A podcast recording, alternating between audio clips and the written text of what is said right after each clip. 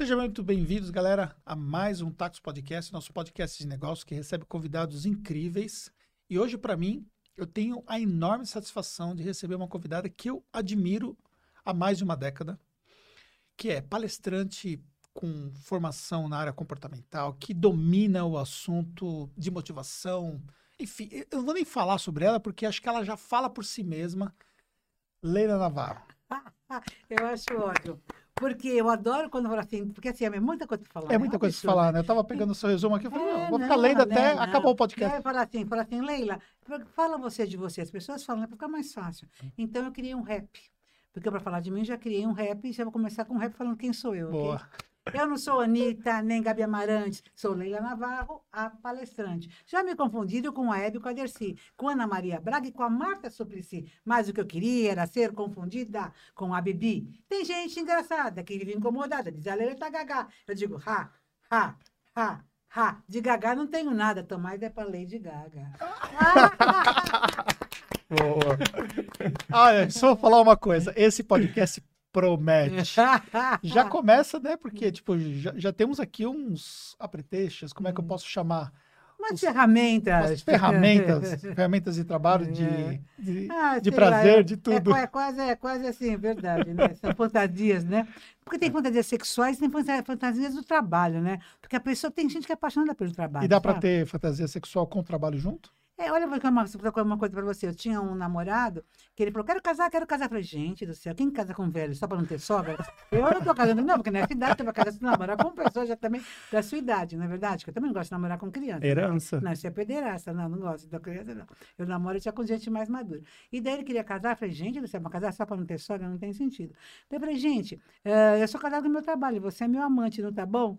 Então, assim, tem pessoas realmente, assim, que não são todas as pessoas do mundo, nem acho que isso é certo ou errado, é que eu sou assim, eu sou uma pessoa que eu casei com o meu trabalho. Meu trabalho me dá sentido, me dá energia, me dá ânimo, sabe? Ele que é o meu Viagra, sabe? É uma coisa que realmente me estimula, que me motiva.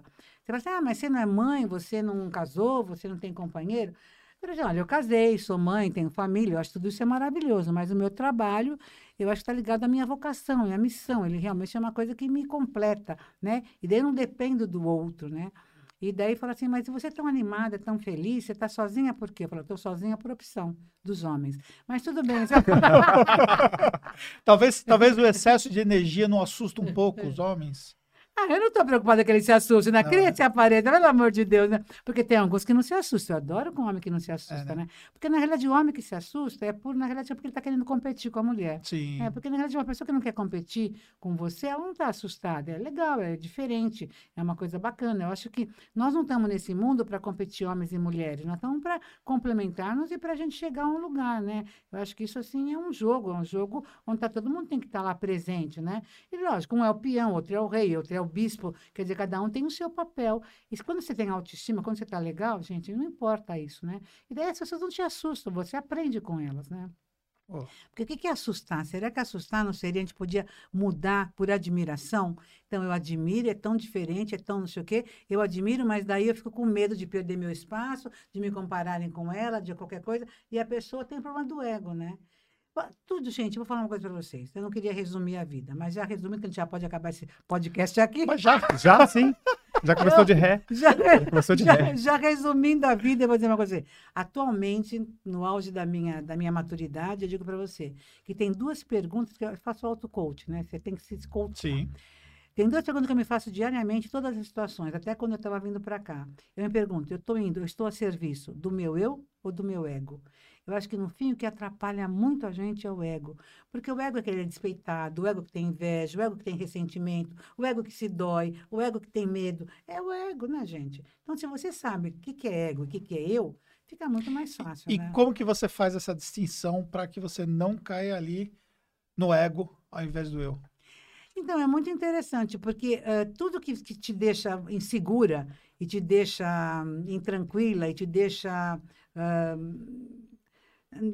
que andando em ovos, é coisa do ego. Porque o eu, ele tem uma segurança, ele tem uma tranquilidade, ele não está aqui para brigar, para competir, nem para mostrar que é mais que você. Eu acho que nas palestras eu sou muito, muito eu, sabe? Não quer dizer que eu não tenho ego de vez em quando, quer dizer, tenho, eu sou um ser humano Sim. né? Estou aqui sabendo lidar com o meu ego. Mas eu acho que eu acho que eu aprendi a, a conhecer o meu eu na palestra. Porque eu acho que assim, eu estou há 22 anos dando palestra, né? E eu acho que quando eu entro nas palestras, eu digo o seguinte, parece que eu estou canalizando, né? Eu me sinto que eu sou um com todos. Então, assim, eu não, eu não tenho uma palestra que eu mostro slide, que eu tenho tudo programado. A palestra minha, ela acontece, porque é o público que me faz acontecer. Então eu não vou com tudo programado. Quer dizer, não estou dizendo que todo mundo tem que dar palestra Sim, assim. sim, sim. sim, Eu sim. até faço mentoria para palestrante, mas é uma mentoria diferente. Porque o palestrante fala também, nossa, mas a gente pode ser livre, então não tem que fazer isso, isso, isso. Eu falo que você não tem que fazer nada. Não tem o script. Não tem script, porque, que- gente, isso te amarra, né? E quando você tem slide, o próprio slide amarra. O cara tem que. Ah, então vamos pular esse slide que eu não vou falar disso agora. Tá, quer dizer, é uma coisa meio que. Né? Então, eu, eu não uso slide, o slide sou eu mesmo. Por isso que talvez eu uso parafernálias, né? Como, por exemplo, isso aqui. É uma coisa assim que, na realidade, quando eu estou falando de futurabilidade, estou falando de futuro, estou falando de coisas assim, às vezes eu vou com esse cérebro aqui, mas você sabe que às vezes eu nem explico. Adoro esses fios de pendurado. E eu nem, Sexy. e eu nem Bem sexy. explico o que, que é, o que não é, sabe? Eu chego nessa, nessa vibe. Porque, assim, isso, é, na realidade, é uma parceria que eu tenho com o Elon Musk. Aham. Isso é transhumano, eu quero ser uma transhumana. A Eu acho que o Elon Musk pode ter uma grande sacada para esse mundo. Por quê?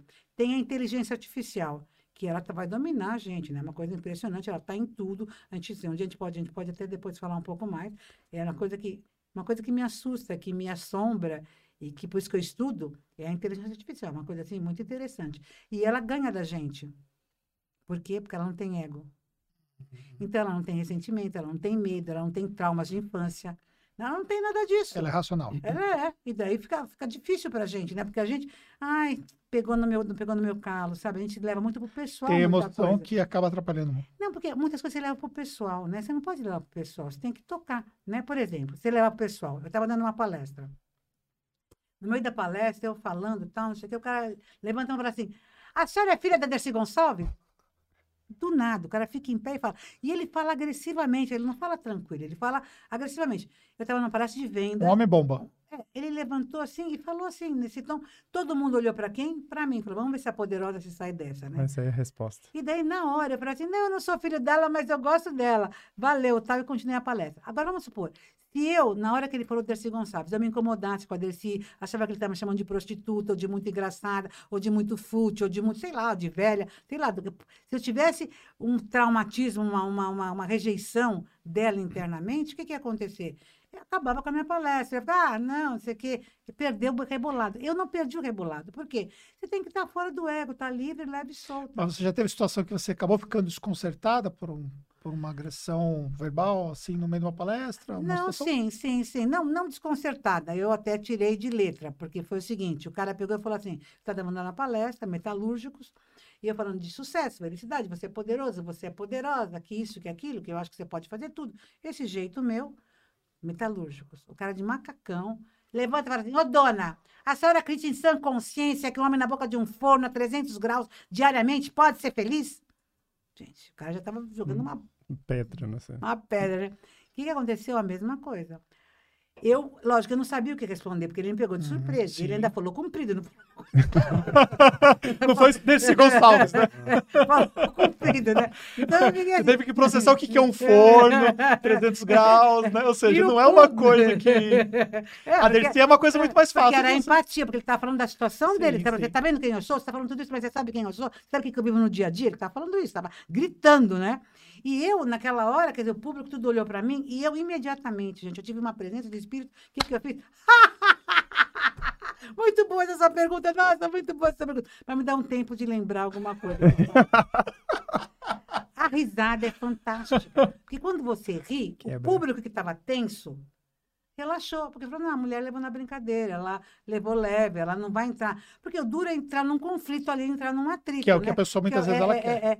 E daí é o seguinte, ela pegou ele, o público, quando eu ri, o público relaxou, e o cara também deve ter relaxado, e eu também relaxei, pensei alguma coisa para vir e não veio nada. Às vezes acontece isso, a risada não funciona tão bem. Mas daí você tem o segundo ponto. É se conectar com Deus, porque Deus é pai e vai te mandar alguma coisa nessa hora. Não é possível. Quando eu estava me conectando com Deus, o cara falou assim: Pois eu sou feliz, dona. Eu falei, graça. Amém, Senhor. Salvo pelo Gente, bom. olha que maravilhoso. Ele falou assim: Eu sou feliz, porque quando eu cheguei. Não, de- a vida é maravilhosa. Quando eu chego em casa, aquele guri pula no meu pescoço, eu falo: Filho, macho que nem seu pai tem muitos poucos. Fazer o que seu pai faz são muito poucos. Aquele homem estava me ensinando que a coisa mais importante é a relevância. Né? Que na realidade assim, o que você faz pode ser assim para muita gente difícil, até para ele era difícil, mas ele tinha condições físicas para fazer aquilo, porque tem que ter um, um, certo, uma certa condição. E ele fazia aquilo porque naquele momento da vida dele era o que ele podia fazer e tinha sentido ele fazer, porque era como ele sustentava a família dele, era o jeito que ele tinha para fazer aquilo. Então, a relevância é uma palavra muito mágica, né? Porque às vezes a relevância a gente não entende, porque a gente está na nossa vida, está na nossa, na nossa questão, na nossa, nossa bolha, e a gente não percebe o outro, o que, que o outro está passando, por que, que para ele ele está se sujeitando àquilo. Para tu não precisa se sujeitar mais a isso. Tem gente que fala assim, Leila, para de viajar, sossega, Leila, você não precisa disso, tu já está rica. Mas não é questão de precisar, é questão que para mim isso é vida. Para mim, isso é Então, é, é, isso que é interessante saber o que, que é relevância. O que, que para você é tão relevante que é a sua vida, né? Tem sentido para você. Esse é o oxigênio, né? É o oxigênio, é o oxigênio da pessoa, né? Então, assim, é muito interessante isso e, e eu acho que por isso que eu te falo, quando você está no seu eu, que você está na sua eu chamo de um lado divino da gente, né? E que eu não sou melhor nem pior que as pessoas, e que eu estou ali igual a todas as pessoas. Eu não chego lá que eu sou melhor que elas. Eu estou lá para contar a minha, minha experiência, provocá-las, para que elas saiam e falam, nossa, mas será que a mulher faz isso mesmo? Nossa, mas que loucura, como é que ela é?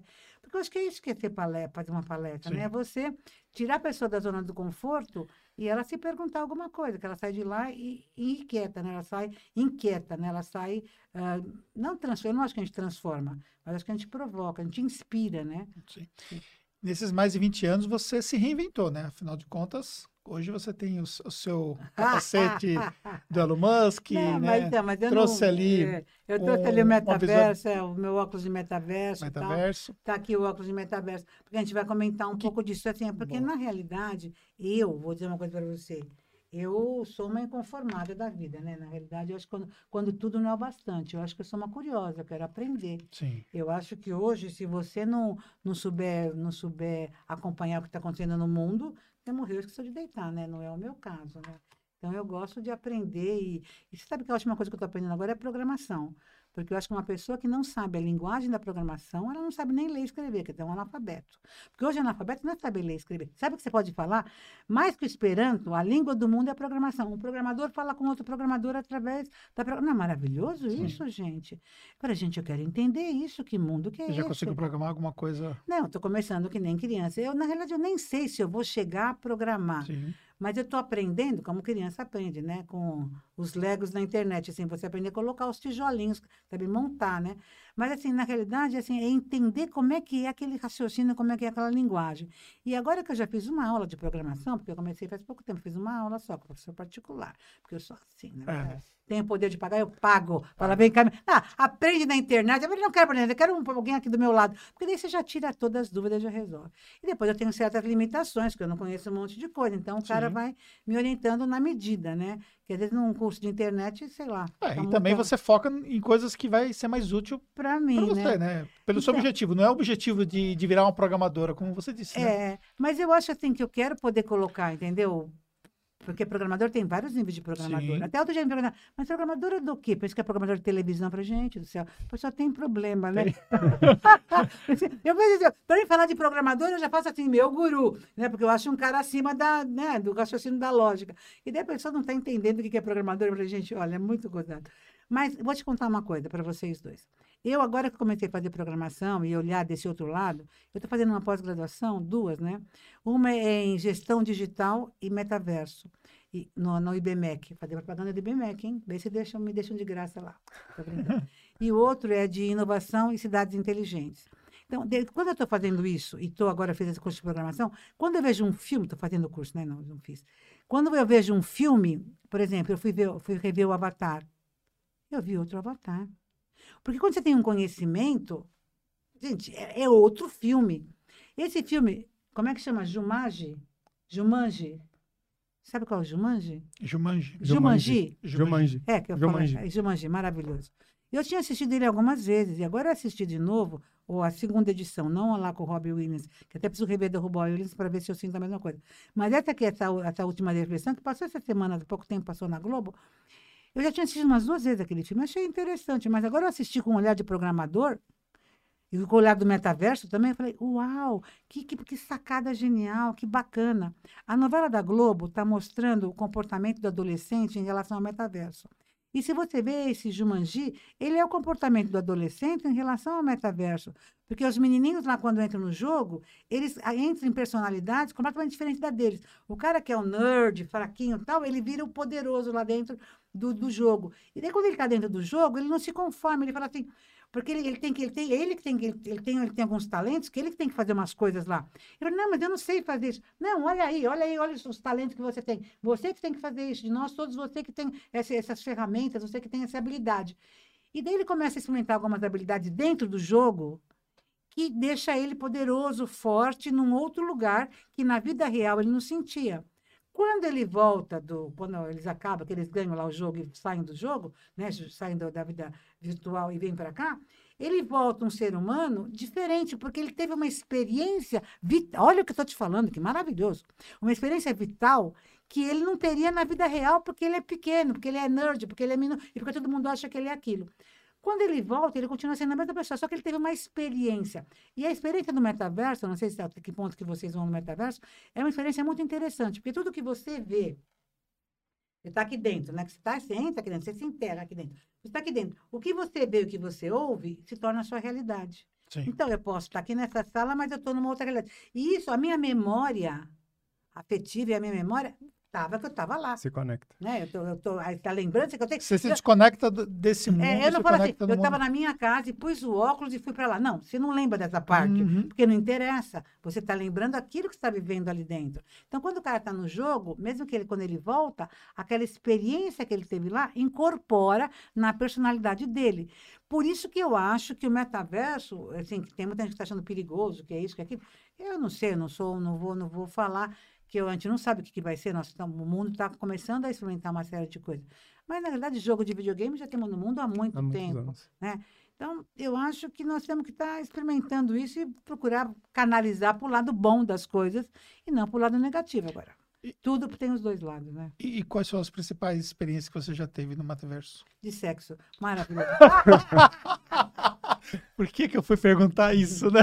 O assunto começou a ficar interessante. Acho que está começando a esquentar. Vamos aumentar o ar-condicionado. Olha que coisa interessante. Toda, eu assim. É sou, sério mesmo? Eu sou uma curiosa de tecnologia. Né? Eu não, assim, sou, mas não sou uma, não sou nerd de tecnologia. Sim. Sou curiosa, eu gosto, tem coisa que me atrai, tem coisa que não me atrai e tal. Mas daí, os caras que estudam tecnologia me explicaram o seguinte: que tudo que se desenvolve na tecnologia vem a partir de dois interesses. Estão preparados para ouvir? Bora. Bora. O interesse bélico e o interesse de entretenimento adulto. Vou repetir. O bélico, que é as guerras, as coisas, porque, aliás, a internet começou a partir da Segunda Guerra Mundial, é. que é para ferrar os outros. Quer dizer, começou nesse poder bélico, de eu ter poder em cima do, outro, do outro. E poder de matar, de ganhar, de, de descobrir, de fuçar. Né? Você veja como é que é. E o outro é o entretenimento adulto, que é um mercado maravilhoso. Você está falando de videogame? O videogame tem um mercado, mas o mercado de, de, de, de de sexo, né? Tanto mesmo do, do, do, do quando eram os, os filmes, né? Os, os vídeos cassete e tal, não sei quanto. É um mercado. As revistas, né? É, tudo, é lógico. É que eu não. não Só foi se adaptando a uma nova eu realidade. Eu no LXBT GTA mais do que. Eu sou o A, mas tudo bem, não tô brincando. mas assim, eu sou, sou fluida, sou maravilhosa. Mas assim. Uh, o sexo é uma coisa que tem um interesse muito grande. As pessoas às vezes não falam disso, mas Existe um pudor, né? É, existe um falar pudor do sexo falar. Aqui. Então, o que acontece? Na internet, eu fui pesquisar, porque o sexo no metaverso é uma coisa perigosa, né? E por quê? Porque se você é um cara adulto que está fazendo sexo no metaverso, você já provavelmente já deve ter experimentado na vida real. Então, você sabe a diferença da vida real no, do, de como seria no metaverso. Um cara jovem que não teve muita experiência na vida real e ele vai fazer no metaverso, ele vai achar que aquilo é a realidade. É a realidade. E aquilo não é, porque lá é uma fantasia, umas possibilidades absurdas que inimagináveis, né? Que daí vale tudo, né? Em termos de, de imaginação e de tudo. E eles estão desenvolvendo coisas que são assim, tecido, luva, é, pele, roupas, que você vai sentir a sensibilidade, né? Então eu fui lá ver, porque eu achei interessante, fui lá ver como é que funciona. Porque assim, não é tudo assim que você chega lá é uma orgia, não é também assim, né? Mas é- pode, né? Cada um pensa. Mas Uma orgia no, não, poder, não, poder até pode, né? Porque assim, enfim, mas eu- no que eu fui é uma coisa assim, é interessante. Porque É mais come- leve. mais leve. Você começa a conversar, só para quem nunca entrou, é o seguinte: quando você está aqui, Uhum. eu já estou aqui, eu não estou mais aqui, eu estou aqui dentro. né? Sim. Quando eu estou aqui dentro, quando vem, eu não me vejo. Como eu estou falando com você, eu também não estou me vendo. né? É uma Sim, realidade, concorda? Uhum. Lá também não estou me vendo. Eu estou vendo os outros. Então, chego aquelas pessoas, estamos conversando com uma pessoa. Se vem um cara te cantando, conversando bonito, e ele pede. Você tem uma. Um, você pode colocar lá para você, você escutar aquela pessoa e mais ninguém escutar. Então, você tá só você está escutando, aquela pessoa está se aproximando de você. Você está escutando, ela está escutando, está numa conversa, como se fosse, como se estivesse num, sei lá, num, num bar e está conversando com uma pessoa aqui do lado. Você não está prestando atenção no resto, estamos conversando só nós dois. Então, se a pessoa vem chegando, falando macio com você, se ela chega até você e se ela sopra na sua nuca, olha o que eu vou te falar. Eu não sou capaz de sentir, eu sei que fisiologicamente eu não senti, realisticamente eu não sentiria o sopro. Mas como eu estou Seu no cérebro. óculos e estou no ouvido, eu sinto o sopro. Você entra Sem numa, ter numa tido- imersão. Sem ter tido sopro. Entendi. Não, isso é muito louco. Por quê? É o que eu estou te falando. Então, em termos de fantasia, de excitação, de coisas que. Nós somos humanos, no metaverso é uma viagem, e se vai poder ter essas roupas, essas coisas todas, você imagina para onde vai, né? Então, assim, quem tem interesse por isso gosta disso, é uma, uma praia tremenda, né? Eu achei interessante essa coisa que, que eu falar para você é uma coisa, mas você ter sentido é outra coisa, né? Quer dizer, eu estou consciente lá dentro e a pessoa sopra e eu sinto sopro, eu falo, "Gente, mas não é possível, como é que a pessoa sopra? Aí daqui a pouco você vai sentir perfume das pessoas. Porque na realidade, por exemplo, se você falar assim, pensa num limão, você já sente o limão na sua boca, não sente? Uhum. Agora imagina no metaverso. Você vendo um limão, você vendo um churrasco, você sente o cheiro do churrasco. Quer dizer, é uma coisa, É é uma V- coisa Vamos louca. comprar uns óculos novos. Gente, próxima levada, pode falar com a Fernanda pra entrar na operação isso aí, ó. Não, porque assim, é um. E, vai, não, eu tô falando, não, vocês estão Tá brincando? Não, não, mas... Porque agora é tem o coisa. Quest, o Quest mais moderno, né? Que ele está fazendo, tem um Ma- mais, mas mais moderno que interessado. Mas assim, esse aqui te dá um monte de coisas interessantes. Porque, Porque assim, tem, tem mais, mais moderno do que esse. tem, agora tem o segundo, esse é o Quest 2, mas ele criou outro, E qual a que é o diferença? Quest Pro. Ele é mais profissional, ele consegue umas coisas fantásticas, que esse aqui não consegue. Posso, posso ver? Pode. O Quest Pro consegue o seguinte: você pegar, parear o seu celular. Esse Quest Pro, separei o seu celular com, com o óculos. E sabe quando você vê no filme que você abre as telas aqui e faz assim, faz assim, faz assim? Você já viu nos Sim. filmes? Você consegue fazer. Então Ok. você põe o óculos. Você arrasta, né? É, então as você imagens. arrasta, você abre, você tira, você põe, você teca, tem um teca. Sim, é uma coisa assim, que é o, que é o, é o, o, Quest Pro, né? Que está mais evoluído que esse. Mas eu acho assim que eu comprei esse, vou esperar mais um pouco, porque o que eu quero mesmo, eu o que eu gosto mesmo, não é do, do, do metaverso. Eu gosto da realidade aumentada.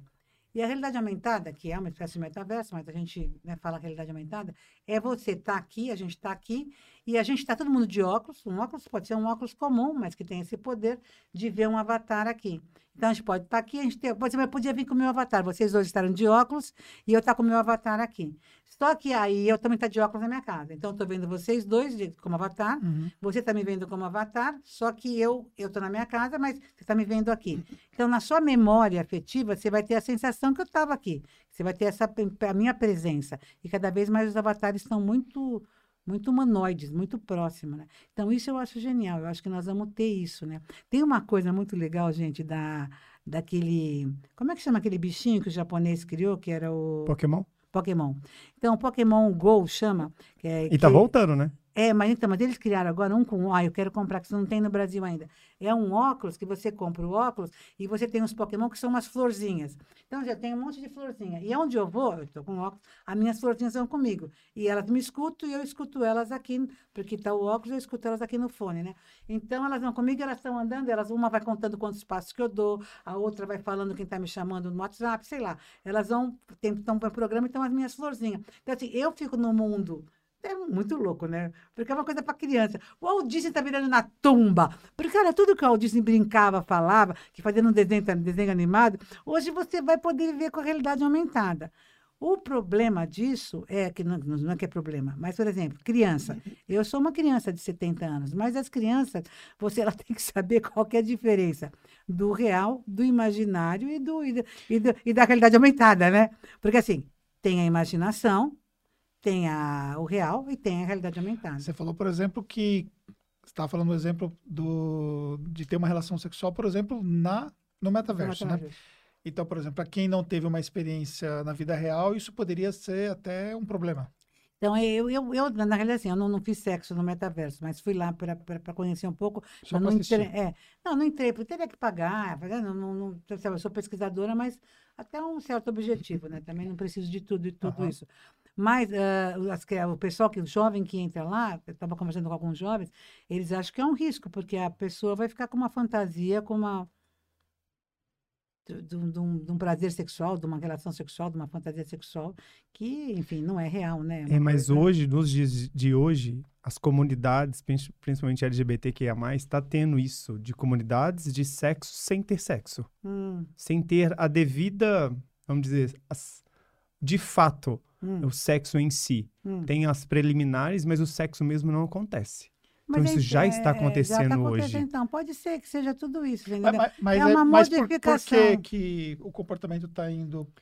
É, Na verdade, as, a- as pessoas estão. Primeiro vem a questão, já, que eu já ouvi falar dentro das comunidades, a questão de doenças, né? Hum. As doenças sexualmente transmissíveis Uhum. faz com que os novos jovens, cada vez tem, que tem um pouco mais de informação, fiquem com mais medo ainda disso, Uhum. né? Porque é, o- desconhecido faz com que as pessoas acabam não é, agindo de certa forma. Então, as pessoas com este medo e percebendo de fato que existe outra forma de prazer sem especificamente o ato em si, já está acontecendo isso. Não, mas se universo. você pensar uma coisa, vem comigo, vem comigo, vem comigo, vem Vamos. comigo. Vamos. Olha que coisa legal. Tem filmes de ficção, não lembro agora qual deles, mas já tem mais de um, que, que no futuro, né, eles mostram o futuro e tal, que não era legal, era antigênico, era anti qualquer coisa, você passar fluido um para o outro. Uhum. Então você teria, você teria uma tudo tal, mas se você não passar fluido. Então não tem beijo na boca, não É. tem penetração, não tem nada, Não porque tem não tem, não tem trocas de fluidos. Quer dizer, gente, eu tô, no- assim, a ficção está se misturando muito com a Com a realidade. Uhum. Os jovens já estão vindo com outras visões, com outras maneiras de perceber a coisa. Eu estava nessa novela da Globo, que eu sou, eu gosto de ver novela, porque eu acho que a novela mostra algumas, algumas novelas inteligentes mostra algumas tendências. E é muito interessante. Está tendo essa novela da Globo que chama Travessia, e lá tem dois personagens que são assexuados, né, que eles chamam de assexuados. E é muito interessante, por quê? Porque ele tem um interesse pelo sexo oposto, ele tem um romance, ele tem tudo, mas ele não tem a necessidade do ato sexual. E assim, daí para ele não tem sentido fazer, não tem prazer, ele para ali, não, não funciona, como se fosse indigesto, né? Não funciona. Mas ele tem toda uma, uma coisa bacana. E assim, é uma coisa que está mostrando esses dois personagens, que você vai entender o que, que essas pessoas sentem, né? E que a gente fica numa crítica, mas como é que é isso, como é que é aquilo? É que o mundo mudou, hoje existe um monte de possibilidades. Isso que você está falando faz muito sentido, ãh, hoje vendo todas essas possibilidades, e a gente falando de um futuro, falando da ficção científica, que eu acho que a ficção científica chega tão perto, né, gente? Acho que a ficção científica é a gente que vai co-criando o mundo lá na frente, porque está chegando muito perto, Mas, né? na verdade, é uma desconstrução daquilo que a gente foi criado pelos nossos pais. Também, Né? também. Ou seja, muitas pessoas estão vendo. Eu estou assistindo essa novela e sei do que você está falando. É. E tem muita gente que eu vejo, vendo as cenas assim, você percebe que ela está tendo uma conexão com aquela pessoa sem saber que existia aquilo ali. É. Então tá criando nomes, nomenclaturas de situações em relação ao sexo, mas que sempre existiu, mas que não era falado, É. era velado ou nem se conhecia.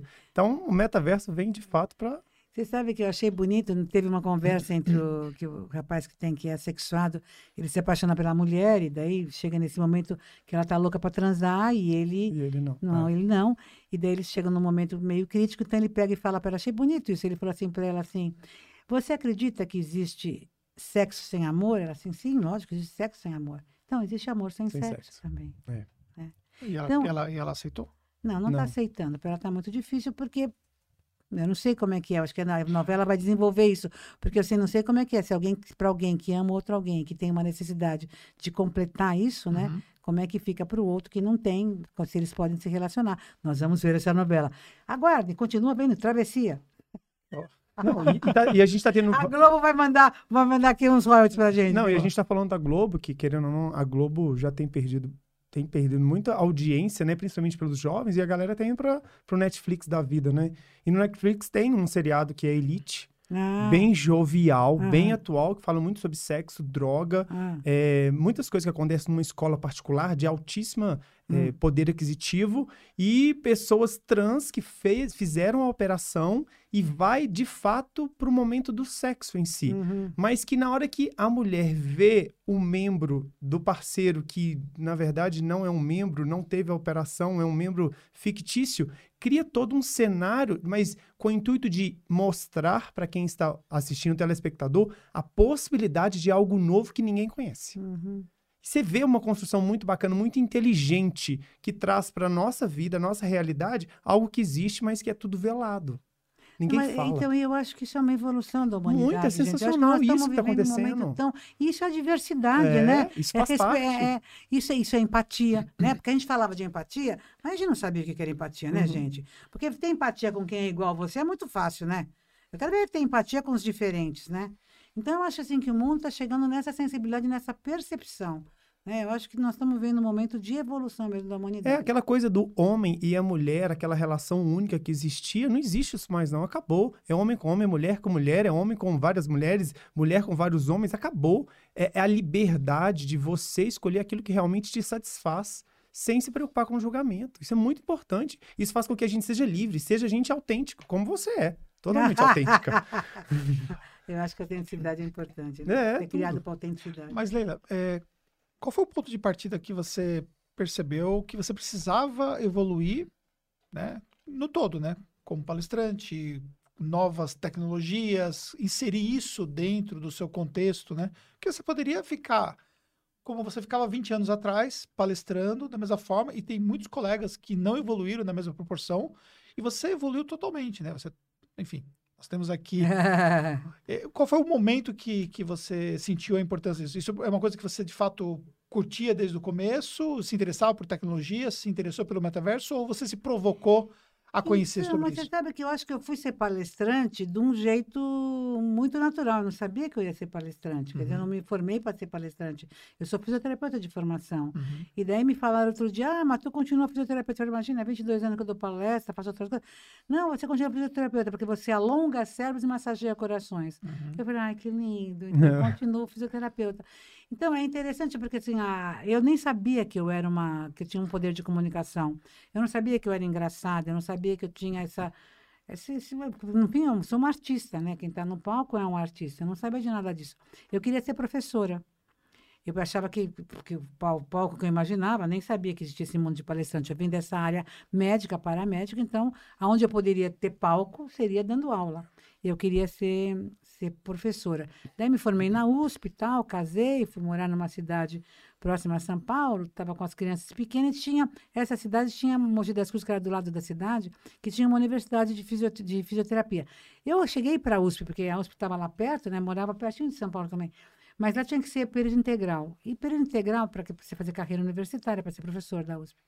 Período integral para mim era difícil, porque eu tinha as crianças, eu tinha uma clínica de fisioterapia, enfim, não, não era isso que eu queria, viver só da universidade, não. Daí eu fui na, na- nessa universidade de Mogi das Cruzes, e eles, então, ah, então, então você vem dar aula aqui e tal, fui dar aula lá. E eu fui dar aula de recursos terapêuticos manuais. Recursos terapêuticos manuais é tudo que significa que você trabalha com as suas mãos no corpo do outro, para tirar dor, para alinhar, para várias coisas, né? Nossa mão é uma mágica e tal. E eu estava dando aula, e na época eu me lembro que eu fazia curso de PNL, Programação Neurolinguística. E eu sempre fui uma pessoa assim, eu não preciso saber tudo para aplicar. Eu já vou aprendendo, aplicando, a vida se faz, o caminho se faz ao caminhar. E eu dava uma aula muito irreverente, muito diferente. Eu dava aula e, e eu estava dando aula e dava uma aula divertida, bacana, muito prática. Os alunos, eu dava aula para o terceiro ano de, de- de fisioterapia, os alunos já iam de, de branco, eu queria que chamasse de doutor. Tinha 120 alunos na classe. Era uma, era uma época que a faculdade estava assim, Em alta, você né? estava em alta e tudo, todo mundo não tinha que se formar, fazer faculdade, estava plantando faculdade em tudo quanto era lugar, na universidade, uma coisa impressionante, né? E eu dando aula, e aquele pessoal do fundão conversando, conversando, conversando, e eu dando aula. Eu falei assim, gente, não é possível que eles estão conversando desse jeito. Eu não sou mulher de falar assim, ó, sai da aula então, não tá legal, tal, não sei o quê. Enfim, né? E volta quando você tiver com vontade de assistir a aula. Não, não sou assim.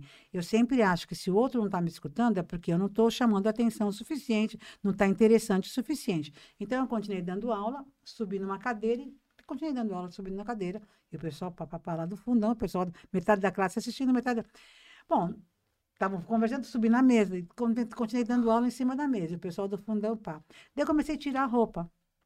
Quando eu comecei a tirar a roupa, eles olharam. Ah. E eu comecei a continuar a aula, mas parei de tirar. e tá quantos anos atrás? daí, eu, depois eu quero contar isso, porque isso, isso aconteceu uma coisa interessante, mas deixa esse pedaço que eu quero contar aqui, porque ficou um trauma esse negócio de tirar a roupa, mas deixa aqui. Daí, na a prova, como é que eu dava a prova? Eu dava a prova para eles, ele falava, professora, o que, que tem que estudar? Eu falei assim, não tem que estudar nada. Você vem nós não tem que estudar nada. Eu vou dar as respostas, você dá as perguntas. Como, professora? Gente, as pessoas não querem pensar, eles tinham um problema. E eu tinha o maior trabalho de preparar a prova, eu fazia uh, palavras cruzadas, eu fazia uma prova inteligente. Sabe assim, eu era um gênio.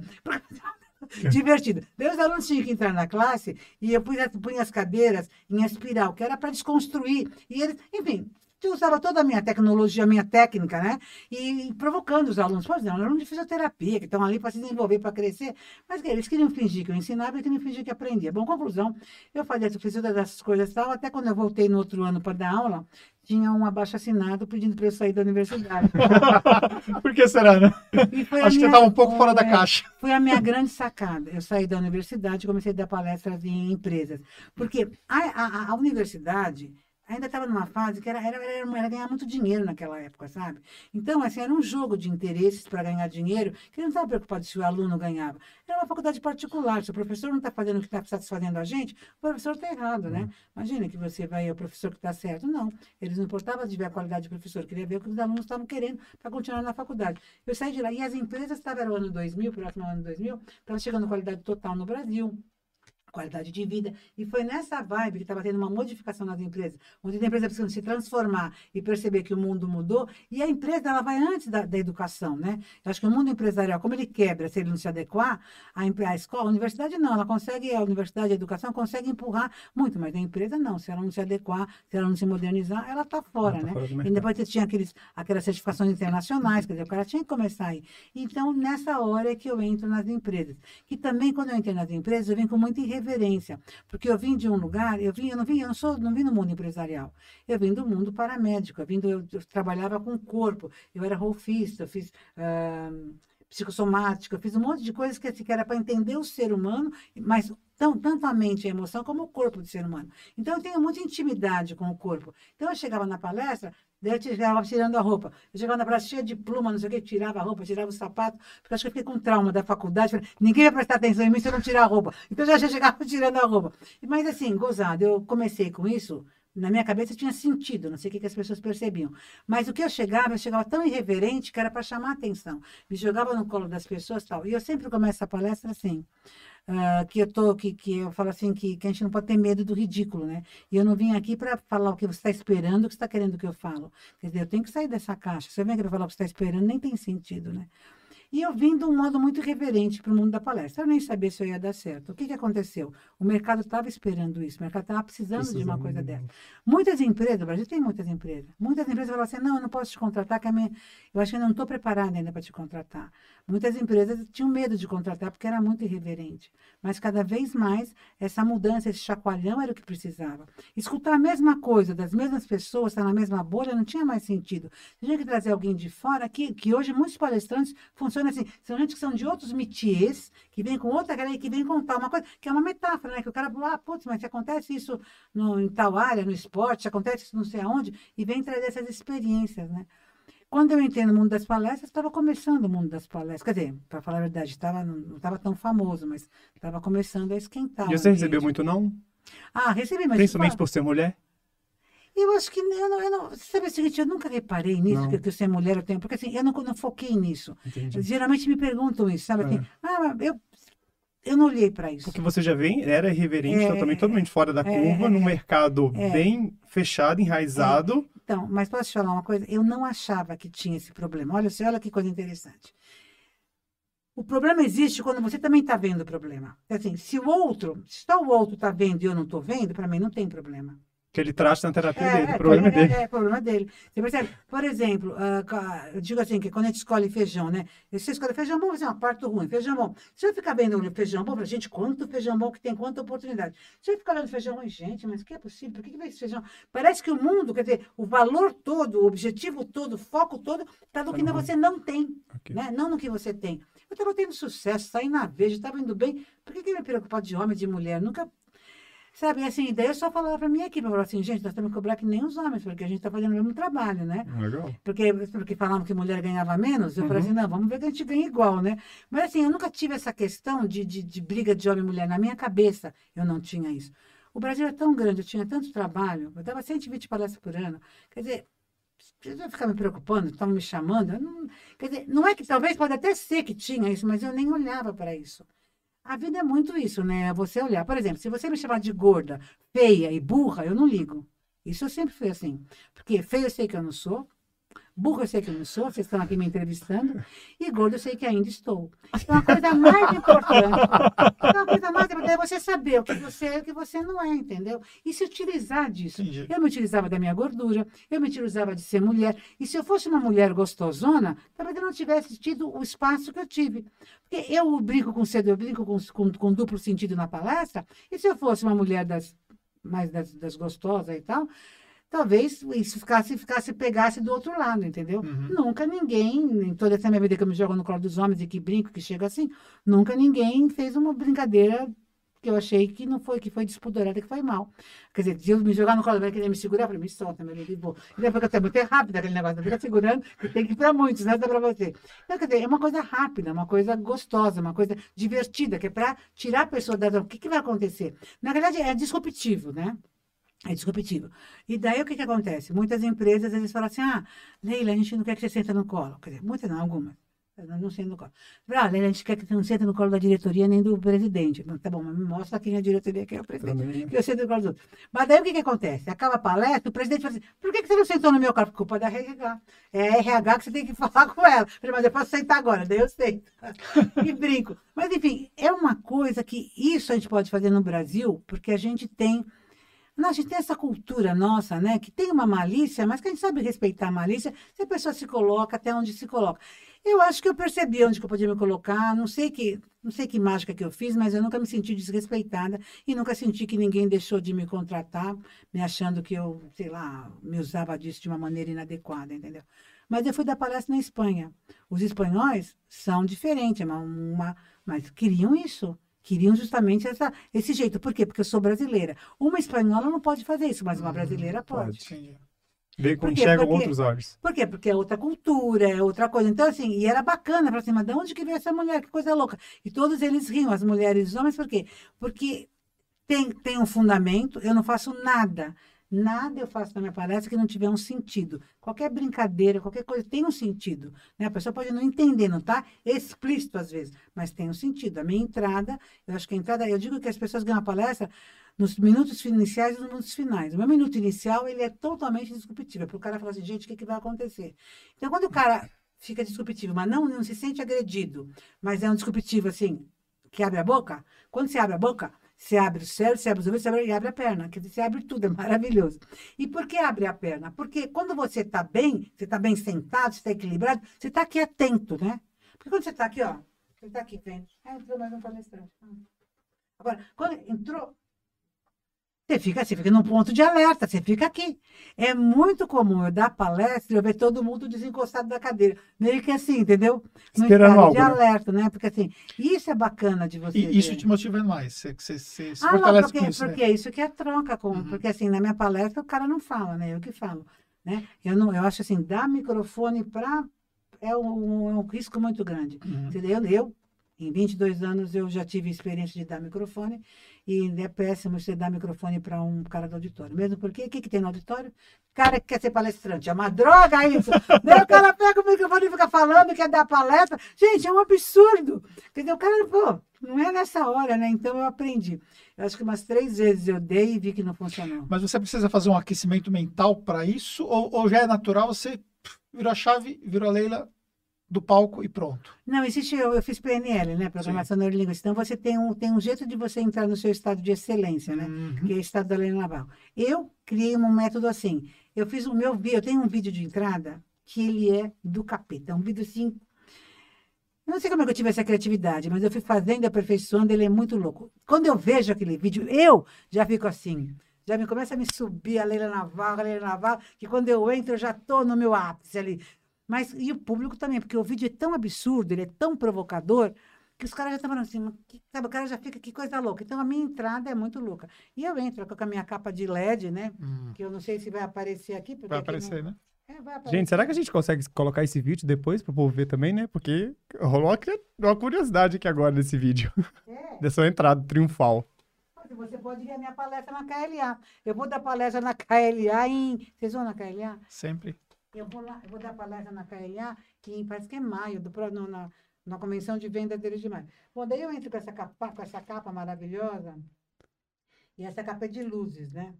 Então, acho que tá vendo aqui, Dá. cheio de luz e tal. Eu entro no escuro, cheio de luz, e vamos jogando. E daí, assim, eu entro no escuro, com a capa, eu com um vestido preto maravilhoso e tal. E daí, o que que acontece? As pessoas falam, mas, gente, o que que tá acontecendo? O que que é isso? Quer dizer, é irreverência. Agora, eu não entrava com essa capa. Eu entrava com plumas, sabe? Eu entrava com plumas, depois eu entrei com uma pluma que era, eu, eu mandei fazer umas coisas que eram, imagina, eu fazia uma, uma, uma, uma, uma, pluma, mas de fita de videocassete, sabe? Que ia jogar fora, que Tá. eu estava na fase reciclada. E agora eu estou na fase moderna, que eu já estou no LED e eu estou indo para o laser. Porque assim, eu sou uma pessoa que eu evoluo. Então, assim, é isso. Eu me canso de ficar na mesmice. Então, Uhum. eu mesmo procuro essa evolução, entendeu? Entendi. Porque assim, porque o mundo mudou, eu tenho que mudar, né? Sabe assim, eu acho que é uma coisa natural. E o público muda também, a exigência do público muda. Então, assim, eu vejo que o público que eu falava há 20 anos atrás é um outro público hoje. Sim. Então, você tem que ter uma outra postura, um outro questionamento. Você não pode querer vir com blá, blá, blá, blá. Por exemplo, deixa eu falar agora, só eu sei que você ia falar, mas deixa eu falar Não, porque é muito importante isso que eu vou falar. O cara te paga você para ser Uhum. palestrante, vai lá para tu fazer uma coisa irreverente. Sabe o que, que o cara faz? Ele pega, mostra um vídeo do, do Porta dos Fundos que tem 300 milhões de visualizações. Vai se catar. Quer dizer, é um absurdo isso. Quer dizer, eu quando eu chamo um palestrante, eu estou contratando o palestrante. Eu quero que o cara venha e faça o seu show, não é verdade? Sim. Agora, o cara pega e vai mostrar um vídeo da Porta do Fundo que já teve... Um, que de- daí, se, se você já assistiu aquele vídeo, que você teve 300 milhões, você pode ter assistido aquele vídeo, quer dizer, brocha totalmente, né? Então, o cara contrata o palestrante ou a palestra? O cara contrata o palestrante. Não é a palestra. Ele vai comprar, quero uma palestra, venda mais. O que que pode, qual é o conteúdo da venda mais? Depende do palestrante, né? Uhum. E da performance do palestrante. Hoje o palestrante tem que ser performático, né? Só que é, é tão interessante, querendo ou não, a gente trazendo um pouquinho para o nosso universo do digital. Tem muitas pessoas que se tornaram influentes hoje no mercado digital que criam certos personagens lá dentro do digital, que fora deles não é. E você é autêntica. Desde quando teve a oportunidade de conhecer ela, que eu conheci pessoalmente lá no KLA, você é você. Você é a Leila. 24 horas você é a Leila. Você, por Não, mais mas é que- lógico, eu Não, tenho que ser que eu mas você não, não é aquela coisa, você não cria um personagem pra sentar aqui agora e ser entrevistado e ser Ah. palestrante. Por mais que você É, tenha todo o seu ritual, Você já chegou chegando. chegou aqui. chegando e É. parece que você é, isso. A Leila Antes mãe. de nós começarmos você. o Ah, nosso, então, mas nosso até a Leila podcast. Van, lógico, É, eu já falei para meus netos. Eu dei uma Alexa para cada um, falei assim, porque conta história, conta história. Uma, o resto pede para Alexa, que eu não fico repetindo história. E conta outra, conta outra. Alexa conta, agora eu fico contando história o dia inteiro. Me cansa, entendeu? Então, assim, eu acho assim que eu sou assim, e eu acho que é isso que é bacana, é você ser você, né? E eu acho que isso é E nós, como consumidores, a gente quer pessoas assim. A gente não quer um, um, um, um personagem lá que tenta vender alguma coisa pra gente. Não, a gente quer saber de fato se você é você, se você vai usar aquele produto, se você tem autenticidade naquilo que você faz para gerar conexão. O consumidor deixou de ser um pouco bobo, principalmente com a era digital agora. Aham. Ou seja, você é você. E isso encanta a gente estar do lado de cá. Ah, que legal. Não, mas isso eu acho que é interessante, né? Eu levava, agora não, eles já estão grandes, mas no começo eu levava meus filhos na palestra, né? E eles me ameaçavam assim, mãe. Porque eles perguntavam, né? Mas a sua mãe é assim sempre? É. Eu falava assim, mãe, se você não fizesse, nós falar que você não é assim sempre. Eu falava, vocês não falam que é aí que eu ganho dinheiro, hein? Aí não viaja mais, hein? Então eu achava engraçado, porque eles até eram uma ameaça, né? De falar se eu era assim sempre. Mas para você ver que eu sou assim sempre, eu conto no stand-up. Eu fiz um stand-up, né? E eu conto no stand-up algumas, co umas- algumas coisas que eu fiz. Por exemplo, eu tinha que aprender espanhol. E eu estava, porque eu queria fazer palestra em espanhol, né? E queria falar um pouco melhor espanhol. E meus filhos tinham, acho que tinham 16, 17 e do 13 anos, alguma coisa assim. Não eram tão pequenos, mas também não eram tão grandes. Era uma, aquela fase que você tem poder ainda, né? E eu, nas férias, como eu viajava muito, nas férias eu falei, bom, então vamos todo mundo, eu tenho que aprender espanhol, vamos todo mundo. E eu ganhava muita milhagem, ganhava muito bem, quer dizer, ainda ganho, mas naquela época parece que o dinheiro tinha mais valor. Nós, vivemos, não fomos ricos nesse país, né? bom, conclusão, eu fui para o Chile fazer um intercâmbio de espanhol no Chile com meus três filhos. Nós ficamos todos no primeiro nível, numa classe, e a classe tinha 25 alunos, os outros alunos tinha, tinha coreano, tinha chinês, tinha japonês, tinha um monte de gente lá, australiano, outros adolescentes jovens, eu sou a única pessoa mais madura que estava lá, e eu na mesma classe dos meus filhos. E quando eu cheguei no, no Chile, eu falei assim, gente, vocês, nós somos brasileiros, nós somos de Navarro, descendente de espanhol, já temos espanhol na veia. Então é o seguinte, vocês, agora nós só vamos falar espanhol. Fala errado, mas fala, porque nós queremos aperfeiçoar, mas se ficar falando português não vai funcionar. Então agora só fala espanhol, hein? Não fala mais. E o meu filho, mãe, mãe não, madrecita, madrecita. então, eu estava lá assistindo a aula. Gente, era seis horas de aula. Os chilenos são muito lineares muito certinho, sabe? Eles são mais tímidos. Não é assim que nem a gente brasileira, meio loucão, né? E seis horas, o cara dava seis horas, CDF mesmo. Né? E daí, gente, eu não aguentava, porque eu sou uma pessoa assim, irrequieta, eu devo ter problema, eu tomo medicação, mas não funciona. não, porque a pessoa é hiperativa, né? Uma coisa, não sei como é que meu pai e minha mãe me aguentaram. Porque naquele tempo não chamava hiperativo, né? É. Mas, e daí você não aguenta aquela coisa, né? Então eu tinha que fazer uma pergunta, né? Então, assim, porque para dar um clima melhor naquela aula. O professor estava mostrando as partes do corpo. E ele ensinou tudo, o braço. E daí ele pulou os órgãos sexuais. Eu falei, gente, como é que a pessoa pula os órgãos sexuais? Ele falou assim, professor, eu tenho uma dúvida. E meus filhos... Fica quieto. Mãe, não, madrecita, e daí, eu falei, professor, acá os órgãos sexuais não têm nomes? E ele ficou rojo, se quedou rojo, o professor, e ha dito assim, pênis e vagina. Não, professor, eu quero os nomes populares. Eu não vou encontrar um homem e dizer, que lindo pênis. Não. Quais são os nomes populares? Gente, foi muito engraçado. Porque o professor ficou tímido e falou assim, professor, por exemplo, em Brasil, tu diga assim, para la chica, pombinha, acá é palomita? E daí eu fiquei brincando com os nomes tal e tal. Mas, enfim, então eu tenho, assim, essa coisa, assim, que até no dia a dia, com os meus filhos, na, na, na coisa, até da educação, entendeu? A minha filha chegou, ela não queria mais fazer arquitetura. Tem, porque você vê, você vê que nem sempre é coisa engraçada, mas é uma coisa da irreverência, da, da atitude da pessoa, né? A minha filha estava fazendo arquitetura e ela estava no no quarto ano, são cinco anos, eu não estava aguentando mais, estava de saco cheio, falei, ah, não é mais isso que eu quero, eu não sei o quê, mas eu falei, mas desde criança você queria isso, tal, não sei o quê. Mãe, eu vou me formar porque você está pagando, você faz o seu esforço, tal, mas eu não quero mais isso. Eu falei, tá bom, se você não quer fazer arquitetura, o que, que você quer fazer? Porque se você quer fazer outra coisa, você vai trabalhar, ou vamos ver, você vai ficar sem fazer nada. O que, que você quer fazer? Do que, que você gosta? Ai, mãe, eu posso falar o que eu gosto? Ele pode falar o que você gosta. Estou falando você falar. Eu gosto de forró. E naquela época estava tendo forró universitário. Okay. E daí eu falei assim, tudo bem. Então, e ela estava apaixonada, eu nem lembro o nome, era um conjunto novo, não sei o quê. E ela queria trazer esse conjunto novo para o forró, para São Paulo, lá, ela fazia Mackenzie e tal. Eu falei, foi o seguinte, então ela, eh, nossa, eu, eu, eu e o pai de uma menina patrocinamos elas para fazer um, um, uma empresa de eventos para trazer o forró, para trabalhar com forró. Eu falei, vocês experimentam trabalhar com forró. Se você capitalizar no forró, você pode sair da faculdade. Se não capitalizar, continuar na faculdade, porque eu não vou ficar, vou ficar sustentando. Se você gosta, vai ver. Daí ela foi fazer o forró e daí não funcionou e voltou para a faculdade, é arquiteta, está ótimo. Mas quer dizer, eu falei, na realidade, quer dizer, você não quer mais fazer faculdade, quer fazer forró? Então capitaliza, né? Quer dizer, seja empreendedora, porque vai fazer o quê, né? Hum. Então eu acho que a gente não tem que falar, ai, meu filho está fazendo isso, o que, que eu faço, o que, que eu não faço, tal, né? Eu acho que você tem que conversar com a criança e dar, dar possibilidades, né? Que nem eu levei a minha filha, tinha 17 anos, levei Sabe o que você leva no bailinho? Vocês não têm uhum. filho grande ainda, né? Leva é. no bailinho. Que idade você tem filho? 18. Ah, tá. Mas é menino. Menina? Tem menino e 18, menina 18 também. Porque eu não sei se agora faz, mas a gente que levava no bailinho e tinha que buscar de madrugada. Sim. Leva de, tipo... de Uber. Ah, é, leva tipo 11 horas da era, noite. Mamãe é. levava, buscava. É, então eu que levava tipo 11 horas da noite, ia buscar 3 horas da manhã, 4 horas da manhã, tá com a Bom, levei uma das meninas, que a outra não queria ir. Quando eu cheguei em casa, fui levar. Quando eu cheguei em casa, a moça que trabalhava comigo, a, que falava assim, você é a mãe das crianças, eu sou o pai, porque ela, ela ficava o tempo inteiro com as crianças e tal. Ela Dona Leila, vem ver, vem ver. E me chamou lá no quarto da, da menina, falou assim, olha aqui que eu achei uma caixinha, uma caixinha de fósforo. Eu falei assim, mas o que, que é essa caixinha? Dona Leila, eu não sei, abre a caixinha. Eu abri, tinha um matinho, um matinho, o que, que é isso? Dona Leila, você parece que não sabe, você é maconha. Maconha! Maconha, maconha. Falei, voltei lá na escola, da, na, na, no clube. Falei, maconha, mas chama minha filha aí, chama minha filha aí. E mandei chamar minha filha lá. Porque imagina, o que, que é isso? Fazia tudo por ela. Como é que fazia isso aqui? De estar com uma caixinha de maconha dentro de casa? Uma caixinha de fósforo de maconha. Daí chamei a menina tal, não sei o quê. Chamei e vim com. Não, não pode pegar. Falei, se não entrar, eu entro aí.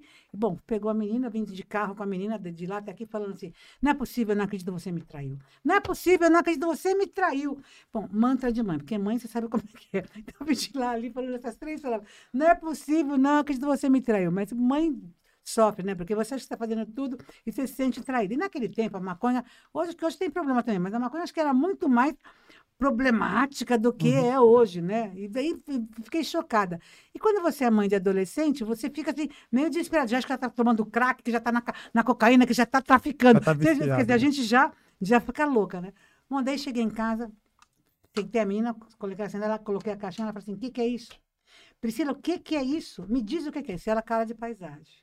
Falei, eu faço tudo por você, faço tudo, quero estar junto com você em todos os momentos da sua vida. E você quer fumar tudo isso sozinha? Como é que você não divide comigo horas boas? Porque eu nunca tinha fumado maconha também. Não, mas...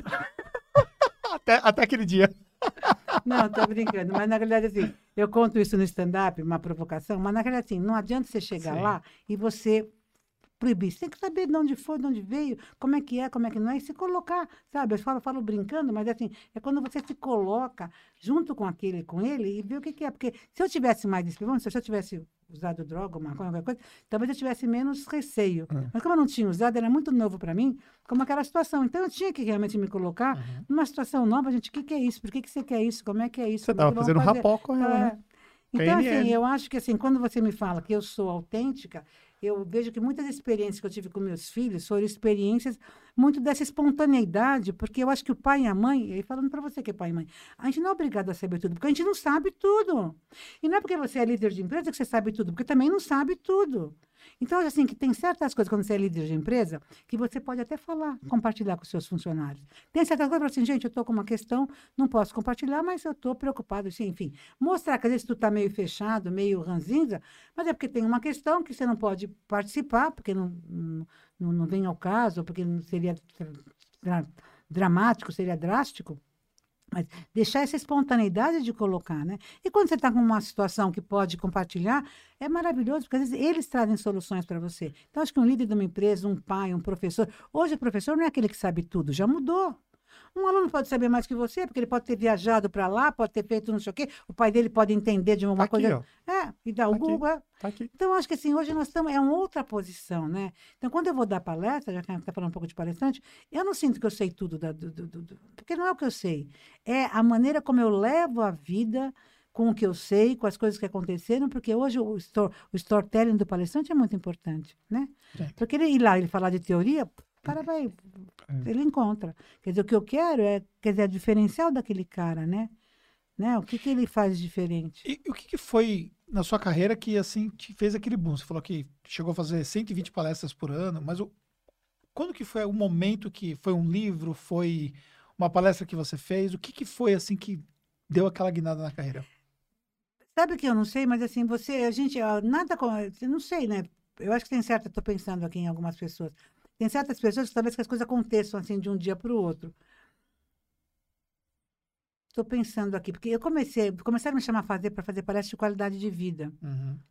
Ah, tá. Tô, tô, vendo, tô vendo aqui. Talvez isso seja a resposta. Olha que coisa louca também. Foi bem interessante isso. Quando você lembra? Ah, eu não te contei isso. Eu tinha. Eu estava casada. É, eu fui 14 anos casada. Meu casamento durou 14 anos. Meu filho dura até hoje, 40 anos, pouco mais. Uma coisa impressionante. Uma coisa impressionante como o filho dura. E quando eu me separei, foi uma coisa interessante, porque eu tava, eu tinha uma clínica de fisioterapia, eu cuidava da clínica, cuidava das crianças, tinha umas terras, tinha vaca, cavalo, cachorro, galinha, pato, piquito, papagaio, que eu tomava conta de tudo, porque eu era casada com um homem que era cirurgião, não tinha tempo para nada. E eu tô casada e o cara me pede um tempo. Daí eu falo assim, cara quer um tempo, eu falo, querido, eu te dou o tempo que tu quer. Tu fica aqui, toma conta das crianças, da clínica, da vaca, do cavalo, do cachorro, da galinha, do pato, do papagaio, eu vou para os Estados Unidos, eu queria fazer um curso nos Estados Unidos. Eu queria fazer um curso de método Rolf, que era uma coisa muito especial, que eu achava que eu não ia conseguir fazer nessa vida, porque eu tinha tudo aquilo lá para olhar. Como é que eu podia ficar três meses nos Estados Unidos? Então, na hora que o cara me pede um tempo, eu Você? aproveito isso, entendeu? Foi a minha grande sacada. E eu até conto isso na palestra, porque eu digo o seguinte, que a vida não é ou, é e. Quando alguém te pede alguma coisa, ele não pede para ele sair bem e você sair mal. Depende da sua cabeça. Se você acha que, ele vai sair bem e você vai se ferrar, você já desenhou o seu futuro, né? Agora você fala assim, pô, se ele pode sair bem, eu posso me sair bem, como é que eu posso aproveitar essa oportunidade? Você vê tudo como uma oportunidade. Você vê o feijão bom que você está ganhando, não o feijão ruim que você está perdendo. Uhum. Então, eu sempre tive essa cabeça de procurar as coisas boas no meio da, da, da loucura, do caos tal. Quando eu volto dos Estados Unidos, era uma técnica muito nova no Brasil, o método Rolf, que era uma, é um método de manipulação da face muscular, que equilibra o corpo físico, mental e espiritual da pessoa.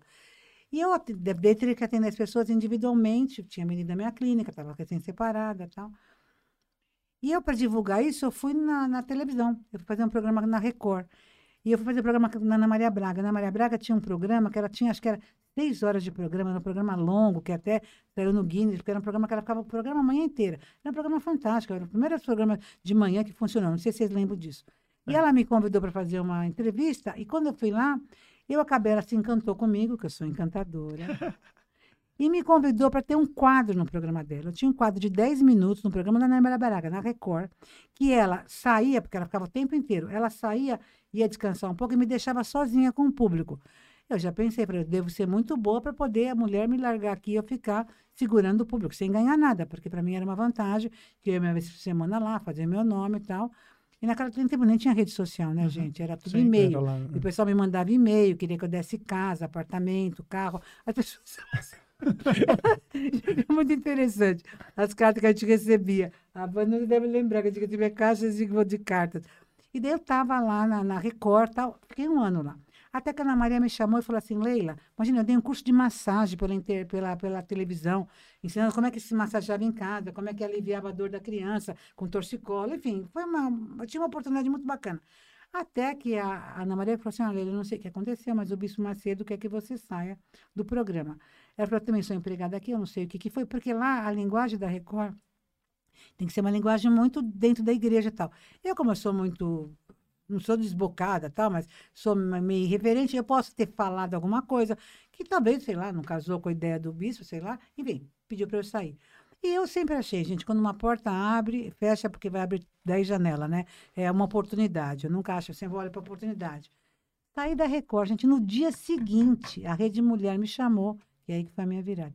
A Rede Mulher me chamou para fazer, como também quando eles me mandaram embora da, fora da faculdade. Porque você percebe, Sim. tudo vai juntando. É, sim. É. Porque se eu continuasse na faculdade, eu não ia entrar na qualidade de vida, nem ia começar a fazer palestra Sim. de qualidade de vida. Talvez É. estivesse até, É, até hoje lá. é, fazendo carreira universitária, meio é louca, falar professora é louca, tal, mas É. estava Uhum. lá. Daí, como eu tinha saído da universidade, estava na qualidade de vida, me interessando por isso. Já comecei, algumas pessoas me chamaram para falar de qualidade de vida nas empresas e tal. Mas mais porque também juntou a televisão. Quando eu saio da, da Record, vou, a, vou na Rede Vida fazer, agora presta atenção, vou na Rede Vida fazer uma entrevista, é no programa da Silvia Popovic, Rede Mulher, que chamava. Eu faço a entrevista com, a- com ela, daí o diretor artístico, Valdemar de Moraes, falecido, mas eu lembro do nome do homem, que era importante naquela época, ele me chama na sala dele. Eu fiz a- o programa, fiz a entrevista, ele me chamou na sala dele. Quando ele me chamou na sala dele, eu fui para a sala dele pensando, que minha mãe dizia, quando o diretor acho que chama você na sua na sala dele para fazer o teste do sofá. Eu falei, isso não vai prestar. E eu, e eu fui para a sala do homem, assim, porque eu lembrei disso, sabe? E o diretor, por que, que- por que, que o diretor artista me chamou na sala dele? Nada a ver, né? Mas eu fui, né? Só assim, curiosa. Quando eu entro lá, eu olho pro sofá e falo, meu Deus, que sofá! É esse. É esse. Tem o o sofá. Tem o sofá! Eu quase do sofá da, da, da Hebe Camargo, aquele sofá enorme. Falei, gente, que absurdo! Daí eu- ele olha para mim e fala assim, a senhora quer um programa aqui? Eu olho pro sofá. Olha pro sofá pra ele, né? Cara crachá, cara O que, que eu crachá. preciso fazer? Eu peguei e falei assim, quero! Já, né? Meio Assim, né? insegura. Daí ele falou assim, a senhora quer um programa diário ou semanal? Daí eu falei assim, pode ser diário, né? Porque eu tenho condição de fazer diário. Ele falou assim, então senta, filha. Quando ele falou filha, eu falei, fiquei mais calma. No sofá. Pessoa, no sofá. quando a pessoa te chama de filha. Bom, conclusão, eu tive um programa na Rede Mulher, que era diário, que chamava Qualidade de Vida. E daí eu fazia parte da Associação Brasileira de Qualidade de Vida. E eu começava a chamar todo mundo da qualidade de vida. Então, os empresários, os executivos, as pessoas que estavam tirando, que eram da associação. Eu dava, eu dava, te, dava técnicas de qualidade de vida para usar na empresa, para tinha a coluna da Ler. Gente, assim, então, foi um presente. A Rede Mulher não era muito vista, mas o programa, no fim, ficou falado no métier, entendeu? Uhum. E eu comecei a dar palestra, e eu acho que também foi uma coisa interessante, você está perguntando tudo, porque são várias coisas. Que eu fui, eu fui, eu virei rolfista, voltei dos Estados Unidos rolfista, e eu rofei o Roberto Chinachique. Quando eu rofei o Roberto Chinachique, ele falou assim, eu falei para ele, ele falou, quanto é? Eu falei, não é nada não, eu quero ser você amanhã, quero trocar com você. Ele falou, trocar por você, eu quero, pelo quê? Eu falei, eu quero ser você amanhã. Queria que você me ensinasse O como é que Roberto já era. Já era. Daí ele pegou e falou assim: senta aí que eu vou te dar umas dicas. E me deu cinco dicas. Eu não lembro das cinco, mas lembro de duas. Uma era para fazer. A três eu lembro. Uma era fazer o Empretec do Sebrae, que eu fui fazer o Empretec, foi um divisor de água na minha vida. Eu sabia ser empresário. E fiz um livro, o primeiro livro, Talento para Ser Feliz, que eu era empresário do meu próprio talento, que eu acho que isso é muito importante. que Foi um diferencial. Foi pela editora Gente, o livro? Foi. Foi um divisor de água na minha vida. Daí ele falou assim, ele me mandou ler um livro de posicionamento, de marketing, que eu não entendia nada, que foi bem bacana entender sobre posicionamento. E daí ele me falou assim, eu vou mandar um cara aqui, que ele é o, o Costa Curta, que era Marco Aurélio Vieira, era era do, MV, do Instituto MVC, que era do Marco Aurélio Viana Ah, e do Costa Curta, os dois, que era muito importante naquela época. Eu vou mandar ele aqui, ele se rolfa ele, você troca com ele, ele vai te ensinar como é que você entra nesse mundo. E o cara veio, e daí o cara gostou tanto de mim, ele falou assim, Leila, eu não te vendo, mas eu te... Não, eu não te compro, mas eu te vendo. Ele falou, porque ele achava que eu era muito irreverente. E daí, no- na, na época do ano 2000, quando ia dar virada do ano 2000, aquele o boom do ano 2000, tinha uma palestra que precisava de um fisioterapeuta para ir falar para a KPMG, eu nunca me esqueço. E daí ele falou assim, Leila, eu vou te vender para a KPMG. Ele me vendeu para o topo do que se vendia na época, que era, na época era 6 mil reais um palestrante Uhum. top, e ele ficou com 40, nunca me esqueço, que ele ficou com 40%, que era o, o tanto que ficava naquela época, e falou assim, você nem fala que foi eu que te vendi, não. E vai lá. Bom, enfim, eu fui dar palestra para a KPMG, que estava naquele boom do milênio, e quando eu dei a palestra, eu ensinava uma coisa de abraço, que eu abraçava. Era uma coisa que eu ensinava, que eu fazia, eu chamava, um- eu chamava um voluntário. Quando eu chamei o voluntário, tudo com uma, conex- com uma conotação, tudo com lógica, com Sim. sentido, mas engraçado, divertido. Eu chamo um voluntário, quem que vem? O presidente da KPMG, mas eu não estou sabendo que é o presidente da KPMG. O cara se oferece e vem. Quando o cara vem, eu vou ensinar um abraço. Daí eu falo que tem um abraço passa cachorro, aquele que você abraça longe, que o cachorro passa aqui, que tem um abraço isso, um abraço aquilo. E tem um abraço que eu pulo no colo do, do, no colo do cara, enfim. Eu fiz tudo com o cara, mas tem um abraço que, eu, que é o abraço da sensualidade. Isso está errado. Você não pode abraçar assim, que é um abraço que a gente abraça e eu passo a mão na bunda dele. Mas é uma coisa rápida, né? Que, você, que mostra que tem gente que abraça e quer fazer sacanagem, que não tem Hum, sentido isso. Que eu estou explicando os tipos de abraço, é uma coisa rápida, divertida, com respeito de quem está ali. E como eu sou fisioterapeuta, eu tenho muita intimidade com o corpo. E a minha postura é uma postura muito terapêutica, sei lá, nunca ninguém brigou por causa disso. E nisso eu passo a mão na bunda do cara e pá, não sei o quê. Bom, o cara parou a palestra, falou assim: você é maravilhosa. O ano passado veio um fisioterapeuta que todo mundo começou a sair. Você está segurando esses caras duas horas, não sei o quê, não sei o que lá. O cara parou a palestra para fazer um puto elogio. No dia seguinte, o Instituto MVC Costa Curta me chamou para fazer parte do staff deles. Quando eles me puseram como palestrante no staff deles, naquele tempo não tinha agência de palestrante, nada, tinha que fazer parte de uma consultoria. Quando me puseram ele no staff, eu falei, pô, tirei esse certificado de palestrante, porque ele era muito conceituado na época, era o MVC era o máximo, né? Que era do Marco Aurélio Viana Costa Viana. Então, assim, isso O Marco foi- Aurélio que palestrou pela KLA. Também palestrou muito, Sim, Marco Aurélio é, morreu, assisti. faleceu. Sim, faleceu Não, ele era o máximo na Sim. época, ele era um dos caras, daqueles caras que veio, e assim, um cara muito respeitado no mercado. Então, assim, foi uma coisa assim que para mim, você me fez lembrar tudo isso agora, né? Que no fim foi um conjunto de coisas, né? Que você vê, ser mandado embora ser mandado embora da universidade, ter no programa de TV, você sepa- eu me separar né, do meu casamento acabar e eu ir para os Estados Unidos fazer o curso que eu queria, volto com o curso, começo a trabalhar com o curso aqui e começo a eh, divulgar o curso na televisão, vou parar na Rede Mulher porque o bispo me manda embora. Você vê, nada que acontece na vida é desgraça, porque se mandou embora porque vai abrir outra coisa, mas se tu já fica... Mas as pessoas não têm, às vezes, a mesma percepção que você tem, né? Isso. isso é- é- É Será? Isso é uma, Ah, isso é uma O, o que, o que para você. Não, o que para você é muito lógico ter essa visão, você vê as pessoas, fecha uma porta para elas, acabou a minha vida agora. Por perdi meu casamento, acabou minha vida. Perdi meu emprego, acabou minha vida. Ou seja, a vida para ali e a pessoa fica ali. Ela, ela não consegue enxergar. Não, não, não, mas... De uma certa forma, você acha que você já, já construía ou indiretamente outras possibilidades e elas. Ou, ou você acha que o. Qual é a lógica? Não, é o seguinte, eu vou falar uma coisa para você. Não sei se é a resposta, né? Mas Uhum, é o que sim, me veio claro. agora. Eu, a minha família é uma família feliz, Uhum. né? E eu comecei a trabalhar com felicidade. E eu estudei felicidade e tal. E a felicidade, ela tem algumas, algumas quando eles dizem de onde que vem a felicidade, por que, que a pessoa é feliz. A pessoa tem uma parte que é uma parte hereditária, então você tem uma herança, né? Tem, tem famílias que estão felizes, que tem essa, essa né? Tem, já já tem tá, já tá na família, né? Quer dizer, um, um pessoal mais alemão, mais ranzinza, um pessoal mais fechado, é mais difícil, É. mas enfim. Então tem a ver com a herança, mas tudo bem, é pouquinho, acho que, não lembro quanto, acho que é 20%, alguma coisa, é pouco. Daí a outra parte é uma parte do ambiente, então o ambiente a minha família tinha um ambiente muito, muito irreverente, muito italiano, muito esse jeitão todo, desse jeito que eu já aprendi da minha família. Minha mãe já era assim, ela dizia que a melhor companhia para ela era ela mesma. Então, até hoje eu sei que a melhor companhia para mim sou eu mesma. E a outra parte você aprende. Então, eu comecei a estudar felicidade. E eu acho assim que, sei lá, eu trabalhei, sempre trabalhei, busquei muito essa coisa do autoconhecimento. Com 14 anos, 15 anos, eu era Rosa Cruz. Eu sempre tive curiosidade de entender como é que a gente funciona, né? E sempre procurei muitas coisas, eutonia, eugenia, enfim, sempre fui uma curiosa para isso.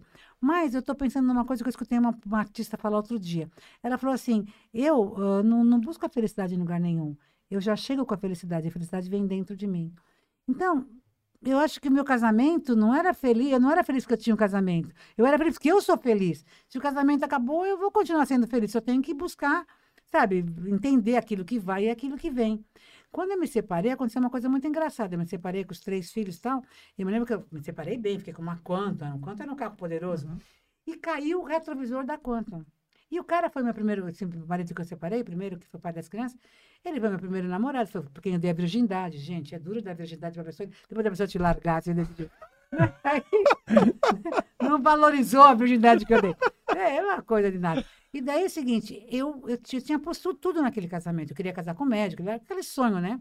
Quando o casamento acaba, tudo bem, fui para os Estados Unidos, tá, voltei, mas mesmo assim foi uma coisa Tem uma frustração é, aí. tem né? uma frustração. E eu estava lá e caiu o retrovisor do meu carro. Foi um casamento bonito, meu pai pagou para a gente ter a lua de mel em Bariloche, o cara nunca tinha andado de avião, andou de avião. Foi uma coisa muito bonita. Bom, daí caiu o retrovisor. Sabe quando cai o retrovisor do seu carro, você não tem tempo de pôr o retrovisor? Uhum. Mas cada vez que eu entrava no carro, fazia falta o retrovisor, porque o É. retrovisor é É importante. muito. Daí eu usava os espelhinhos do lado, olhava para frente, o retrovisor deu com criança dentro do carro. Falei, gente, eles têm que pôr esse retrovisor. Passou um mês, passou dois meses. Eu já tinha uns seis meses que eu estava sem retrovisor. Eu falei, gente, tem que pôr esse retrovisor. Mas olha o que eu gosto. Quando eu estou fazendo um negócio desse, que eu estou teimando comigo, tem uma lei lá dentro que fala assim: o que, que você tem que aprender com isso? Por que, que tu não está pondo esse retrovisor? O que, que você tem que aprender com isso? E daí eu percebi. E era a vantagem de não ter retrovisor, porque se eu ficasse olhando para o passado, para o casamento ali do que foi o primeiro homem da minha vida, que casei com o médico, que foi um sonho, que foi tudo isso, aquilo, eu ia ficar no passado e não ia ver o que era importante. E a partir desse dia, eu olho para os espelhinhos do lado, eu olho para quem está comigo, olha, que- olha o que eu vou te falar, eu olho para quem está comigo, que é quem me interessa, que está comigo aqui agora, e olho para o futuro. Eu não tenho mais retrovisor desde os 40 anos, eu não olho para o passado. O que do passado me interessa está dentro de mim. É o que eu aprendi, é o que eu sou hoje. Então, eu não preciso ficar olhando. Então, na minha casa, se você for, antigamente tinha muitas coisas de resquícios do passado. Eu mudei 20 vezes de casa e não fui despejada de nenhuma. Mudei em, em 70 anos de vida, né? E daí o Cortella falou assim, que quando a gente, cada mudança que a gente faz, a cada quatro mudanças que a gente faz, é um incêndio na, minha, na sua vida. Eu passei por cinco incêndios, é maravilhoso isso. Porque é, significa o quê? Que você vai deixando coisas. Tudo. Porque quando incendeia, deixa coisa. Deixa- Seria como se você perdesse o ciclo total Isso, a cada quatro e é mudanças. maravilhoso isso. Quer dizer, eu não estou falando, gente, que todo mundo tem que fazer isso, pegar fogo na sua casa, mudar de casa. Não é isso. Mas tem que analisar, rever o que, que você está carregando nessa mala que não precisa mais. Mas essa mudança, por exemplo, que você teve constante, vamos colocar, né? Constante. Isso é, inerente de você mesmo, de buscar essa mudança constante? Ou foi. foi- aconteceu, simplesmente Olha, aconteceu? Eu, eu acho, eu acho assim que tem uma coisa dessa curiosidade, tá? Acho que talvez eu tivesse isso.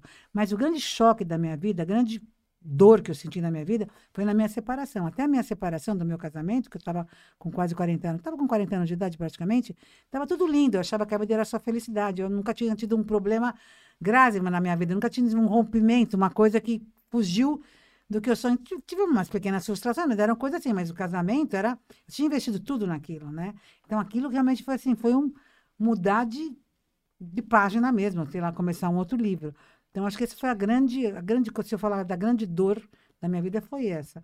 É, eu acho que eu já tinha esse jeitão de mudar tal, mas ali eu acho que com 40 anos e com três filhos nas costas, porque daí ele foi embora e me deixou com as crianças e tal, eu acho que tudo aquilo me fez crescer de uma maneira e que eu pude soltar mais a minha criança. Porque quando eu estava casada, a gente casada, a gente fica muito fazendo o que o outro quer, né? Fica naquele jogo ali.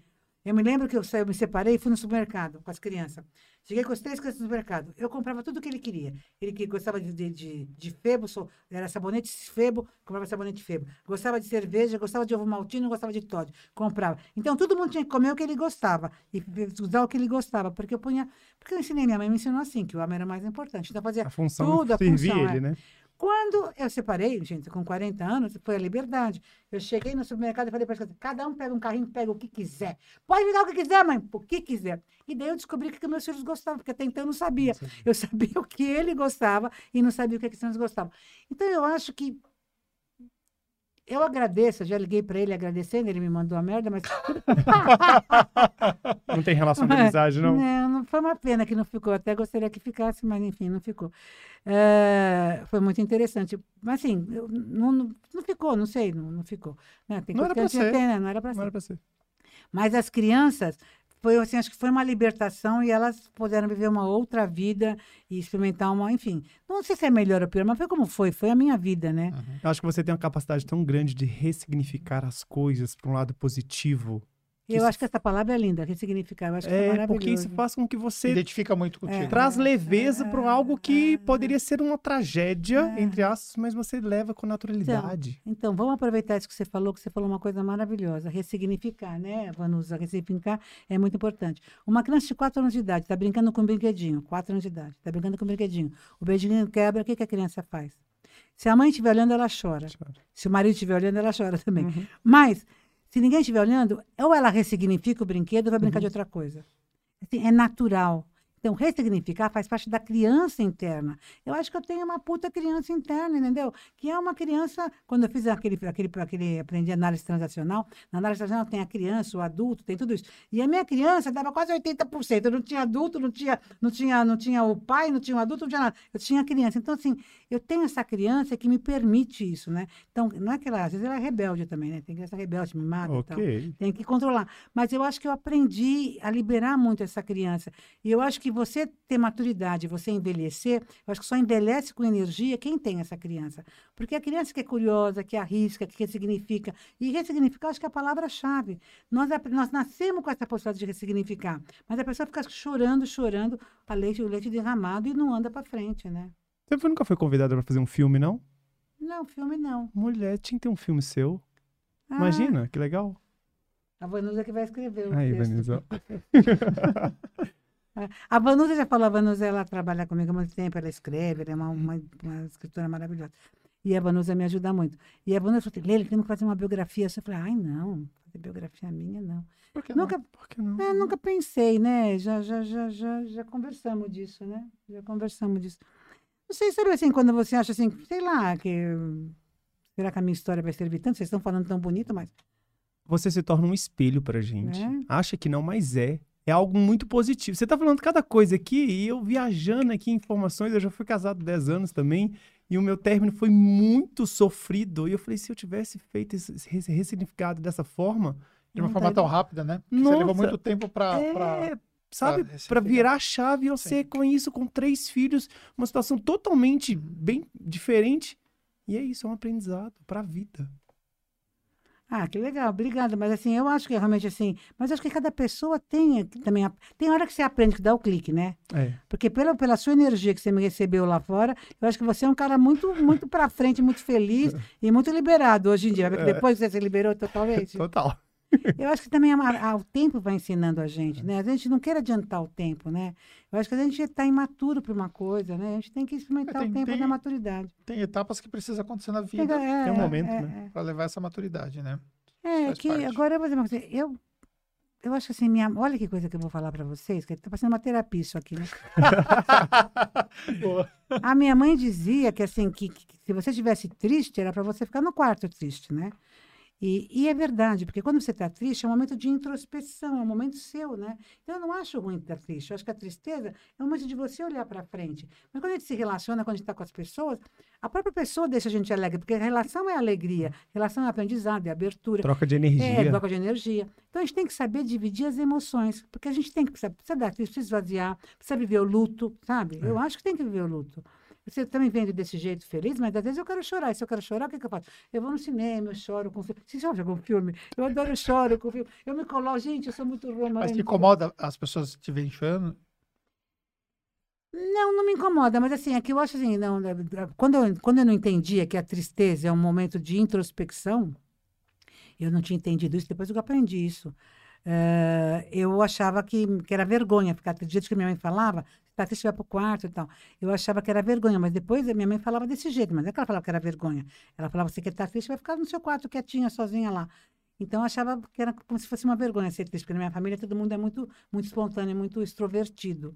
Mas daí eu entendi que a tristeza ela é importante. Eu tenho que viver essa emoção. Eu não posso, sabe assim, esconder essa emoção falar assim: ah, não, eu vou tomar um, vou, vou beber, vou numa festa, vou não sei o quê, não vou viver essa tristeza. Você tem que viver a tristeza, ela é importante. Então hoje eu sei dar valor para a tristeza e vivo a minha tristeza. Antes eu não chorava, não ficava triste, porque eu achava que não era certo, porque do jeito que minha mãe falava.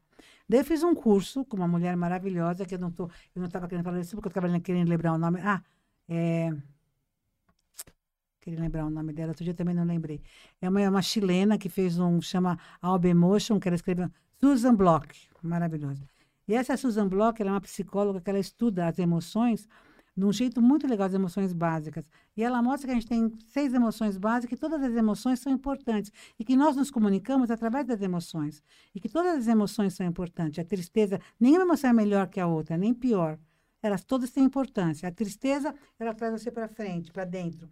A raiva leva você para frente para tomar atitude, ela é focada. A tristeza você olha para cá, a raiva você olha para cá, você tem foco, você vai em frente. O medo te deixa atenta, né? Uh, a ternura te, te, faz envolver com o outro, olhar para o outro, ter empatia, perceber o outro. A alegria, a alegria você conecta com tudo, você está antenado. Então é muito interessante isso, né? Eu até vou rezar aqui Pai Nosso com as emoções. Então, as emoções, eu vou falar alegria, tristeza, raiva, medo, ternura e sensualidade. Se vai dar certo.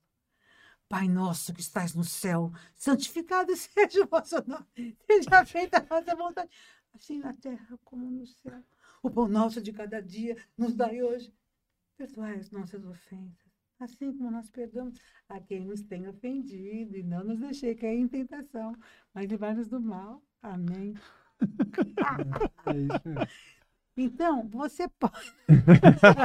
Uma sacanagem. Né, Mas assim, você pode rezar o Pai Nosso com todas as emoções. E a gente tem que saber usar essas emoções no dia a dia. Pra todas as emoções são importantes. Mas, então, mas você tem uma, uma emoção que ela é prevalecente. Tenho, a raiva. Eu sou poderosa da raiva. E olha, ah. Você vai falar que seria alegria, né? É, é a é. raiva.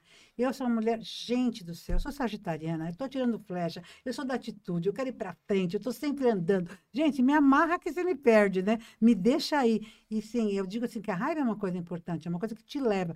E, porque a pessoa pensa que a raiva você está agredindo. Não, eu estou sempre me sentindo desafiada. Entendi. Entendeu? Eu busco desafio.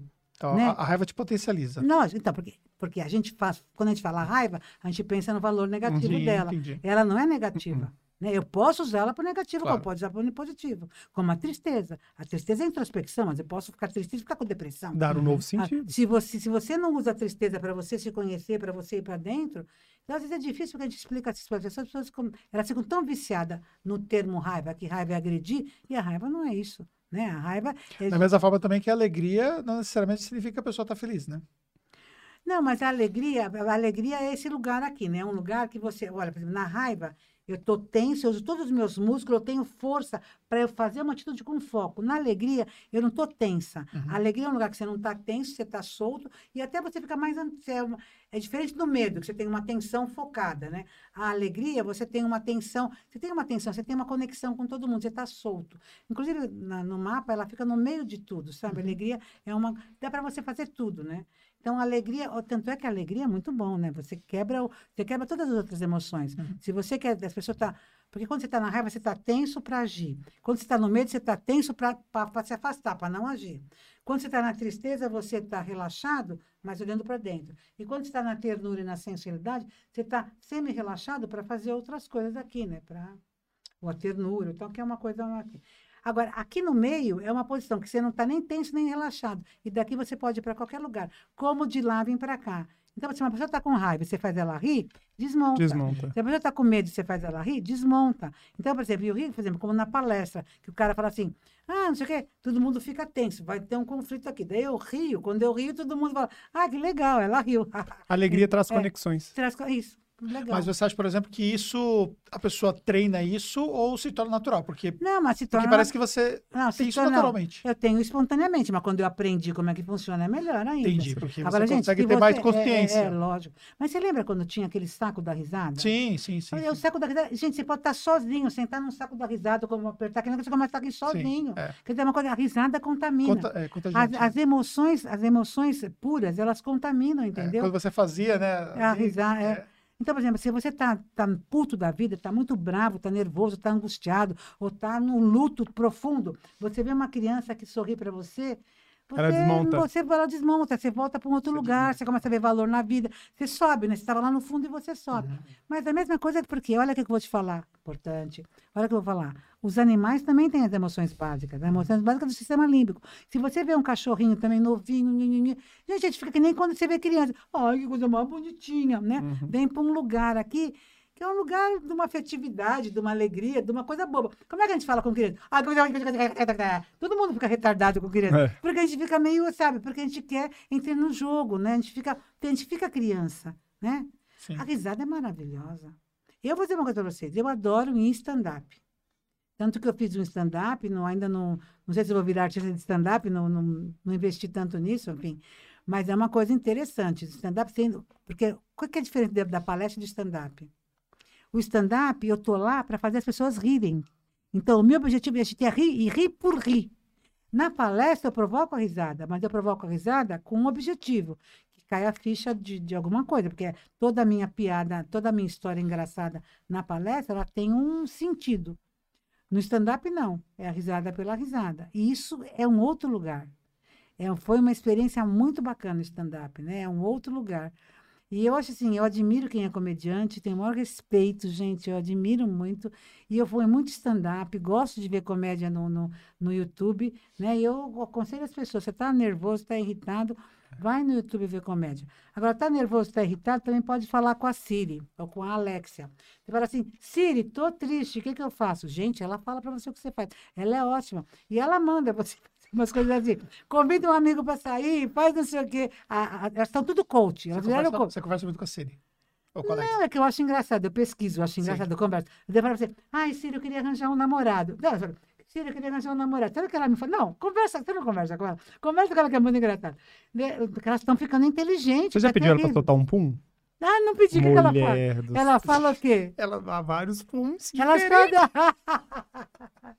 Mas você sabe, quando eu pedi para ela arranjar um namorado, ela fala assim: olha, como ela fala, vê na, ela, dá, uma dica, vê na sua lista de relacionamento, vê não sei o quê, pergunta. Ela fala um monte de coisa que eu esqueci aqui agora. Mas, gente, é muito engraçado. Então, assim, a inteligência, você, hoje em dia, você pode entrar num bom humor brincando com as coisas. Ela conta piada, mas infame, né? É. Só piada infame. Nossa. Gente do céu. Por que que eu não ensino piada direito Ah, para é. ela? Nossa, Só infame. Ruim demais. Ruim demais piada dela. Ela tá meio atrasada. Mas eu gosto desses meninos, meninos e meninas de stand-up, né? Eu acho que a pessoa que tem essa, esse talento para Uhum. fazer comédia é um presente, né? Quando você tem um amigo que você sai com ele, que você ri com ele, é maravilhoso. isso. Tem gente que te faz rir o tempo inteiro. Vezes, esse cara que te faz rir o tempo inteiro faz você rir, mas não a mulher dele. Mas tudo bem. é brincadeira. Mas assim, eu acho que é isso, né? Essa coisa de você. Porque, sabe, eu fiz um, eu fiz um curso de stand-up. E você aprende como é que. Eu, não- eu fa- fazia as pessoas rirem naturalmente. Mas depois que você faz o curso de stand-up, você começa a aprender quais tem técnicas para fazer rir, né? Uhum. E o que faz rir são, são coisas geralmente assim, coisas contraditórias, coisas que saem do, do, do contexto, né? Uhum. Então, a pessoa, você vê, todas as vezes que vocês riram aqui, vocês forem ver o vídeo depois, são coisas que você está esperando que eu fale uma coisa, eu falo outra, né? Sim. Daí a pessoa fala, ah, então é engraçado, né, Sim. gente? É como a gente escorregar, né? Quer dizer, a pessoa está andando, não é para escorregar, ela cai e fala, ai. Você já pensou, a gente começa, porque tem que até ajudar, mas você não, Não ajudava. deu, é Mas não automático. deu, né? Automático, né? Mas a vida é maravilhosa, gente. Não acha isso maravilhoso? E falando da vida, né? O que, que você ainda não conquistou, não fez, que você precisa fazer ainda? Eu quero ver a aurora boreal. Eu não saio desse planeta sem ver a aurora boreal, né? E eu, ai, tenho que conhecer a China. Eu queria falar, ficar, ficar na China um tempo, assim, sabe, ficar uns três meses na China, até para aprender a falar umas palavras em mandarim. Então, eu acho que aí eu fui para a Índia, né? Eu criei um projeto que chama Viagem Sabática com Leila Navarro. Eu levo as pessoas para a Índia sem mala, só com a roupa do corpo, que é uma experiência muito bacana. Que eu digo que você tem, É é, sério? que você tem que despedir da sua cultura para vestir a cultura do outro. Então a pessoa chega lá só com a roupa do corpo.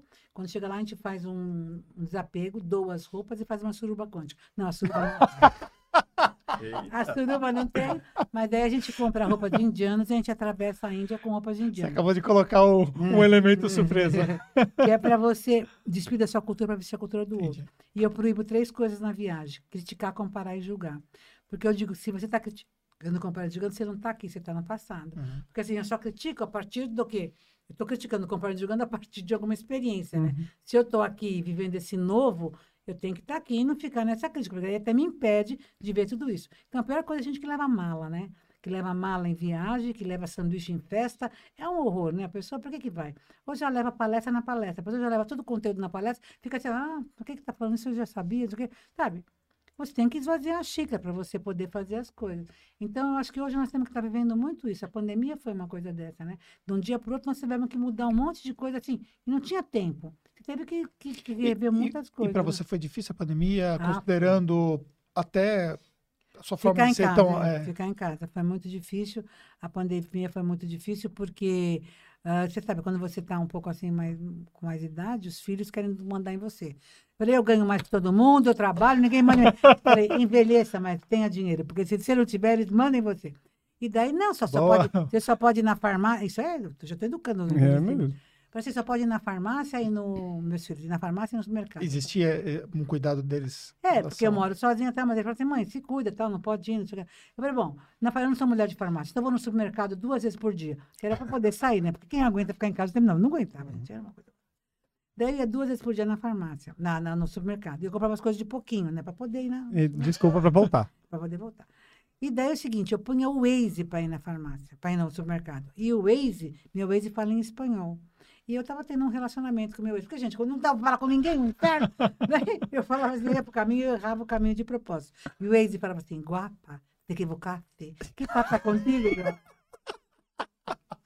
Errava o caminho de novo. Ele Carinho, estou acá, tranquila. Gire à direita, gire à esquerda. E daí eu tô naquela conversa amorosa com o Waze. A Síria, aquela psicopata, porque ela é psicopata. Falava assim, eu, você me chamou, eu falei, não te chamei, Siri. Tô aqui, tá com ciúme, tô falando aqui com Waze, vai dormir. Ela falou, só os seres humanos dormem. Eu não fui programada para dormir. Olha que ela, ela, ela é terrível, desbocada. Ela falou assim, eu fiquei irritada com ela. Ela falou assim, olha o que eu encontrei para você. Não pedi para encontrar nada. E ela me mandou um link. Seres humanos que não dormem desenvolvem demência e Alzheimer. Eu falei, olha, eu vou te deletar. Gente, sabe o que aconteceu? Eu conto isso, a pessoa pensa que eu estou inventando, mas não estou inventando. Tudo isso aconteceu de verdade. E eu falei, vou te deletar. Sabe o que ela fez? Ela abriu ajustes para eu deletar ela. Eu falei, então eu não vou te deletar. Estou aguentando ela até agora, porque eu quero ver que... É uma Gente, luta mas diária, é- você e ela. Gente, mas não, achei interessante porque ela abriu ajustes. Ou seja, É. a escolha é sua. A escolha é sua. Não, o que é inteligente. Porque, É. por quê? Por quê? Porque ela está tendo uma inteligência. Uhum. O que eu digo, o maior medo que você tem que ter é da inteligência artificial. Porque nós estamos dando elementos e a inteligência está em todos os lugares que você nem sabe que você está sendo conduzido pela inteligência. Né? E a gente perde a noção. Por quê? Porque é que nem um Big Brother. Quando você está no Big Brother, tem uma hora que você não percebe que estão te filmando. Sim. Você fica Ela tá natural. ouvindo o que nós estamos falando aqui. É. É.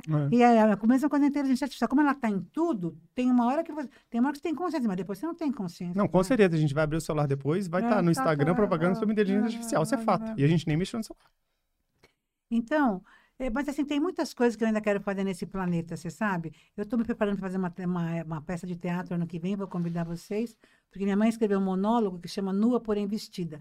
Então, aí eu quero fazer esse monólogo, que é um monólogo que uma mulher tá, ela tá no closet dela e ela vai falando essa roupa não sou mais eu e vai tirando a roupa, tirando a roupa e fica nua. Eu quero ficar nua para o povo ver. Não, brincadeira. é, né, é mais profundo. Né? Pode estar usando óculos, metaverso? ela vai ficando, ela vai tirando a roupa, mostrando que, que ela tira a roupa dela, tira as vísceras, ela tira tudo, mostrando as máscaras que você tem, sabe? A sua Uma- mãe é escritora? Ela era uma autodidata, ela Ah. nunca. eh, mas assim, é muito interessante porque ela tinha uma coisa maravilhosa e nunca nada dela foi exposto, né? Uhum. Então, acho que é uma coisa que eu queria fazer uma homenagem a ela, mas não é porque o texto é muito maravilhoso e eu acho que hoje nós temos que experimentar isso. As pessoas se amarram num personagem e elas esquecem que elas são mais que esse personagem, né?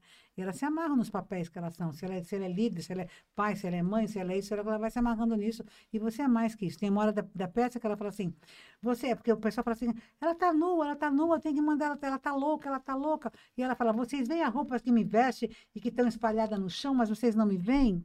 Então as pessoas veem o seu papel, o que você faz por ela, mas as pessoas não veem a sua dor. A peça tá veem- toda na sua cabeça já. Ah, ah, sim, porque Né? ela, o texto ela escreveu e eu estou trabalhando na peça, eu quero, eu quero trabalhar essa, eu quero encenar essa peça ano que vem, pela Lei Rouanet, eu quero ficar no teatro, eu quero fazer essa peça em espanhol, quero fazer internacionalmente, em Portugal. Quer dizer, se eu não tiver sonhos e vontade e desejo, coisa que me dá sentido para viver, né, não, não, não teria, não estaria aqui, né, com vontade de viver até os 100 anos, né? Então, eu tenho mais É, 30... tem 30 é, anos pela frente. tenho né? mais 30 anos, mas eu quero ver até 105, porque dos 100 aos 105 eu vou acalmar, que deve ser o quarto da partida. Eu vou acalmar para fazer a viagem. né? Cinco anos saber poder desacelerar. Porque a pessoa é um pouco louca, né? Mas eu acho assim que você tem que ter sonhos. Eu acho que é Uhum. o que, o que faz com que a gente viva são sonhos. E eu vejo que muitos jovens, vezes, não têm sonhos. Você pergunta para a pessoa, mas qual que é o seu sonho?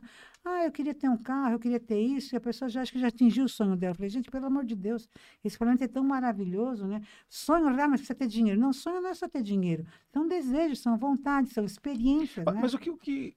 Por que você acha, por exemplo, que o jovem tem essa, essa falta de, de ambição, talvez? Será que é a geração? Você sabe, não, não são todos os jovens, não vamos Não generalizar, jovens, né? Porque, claro. às vezes- porque vezes até tem Sim. adulto que não tem sonho, né? Mas eu acho assim, que eu já, que eu já conversei, eu converso muito, eu pergunto sempre para o jovem, né? Qual que é o seu sonho? Qual que é o seu sonho?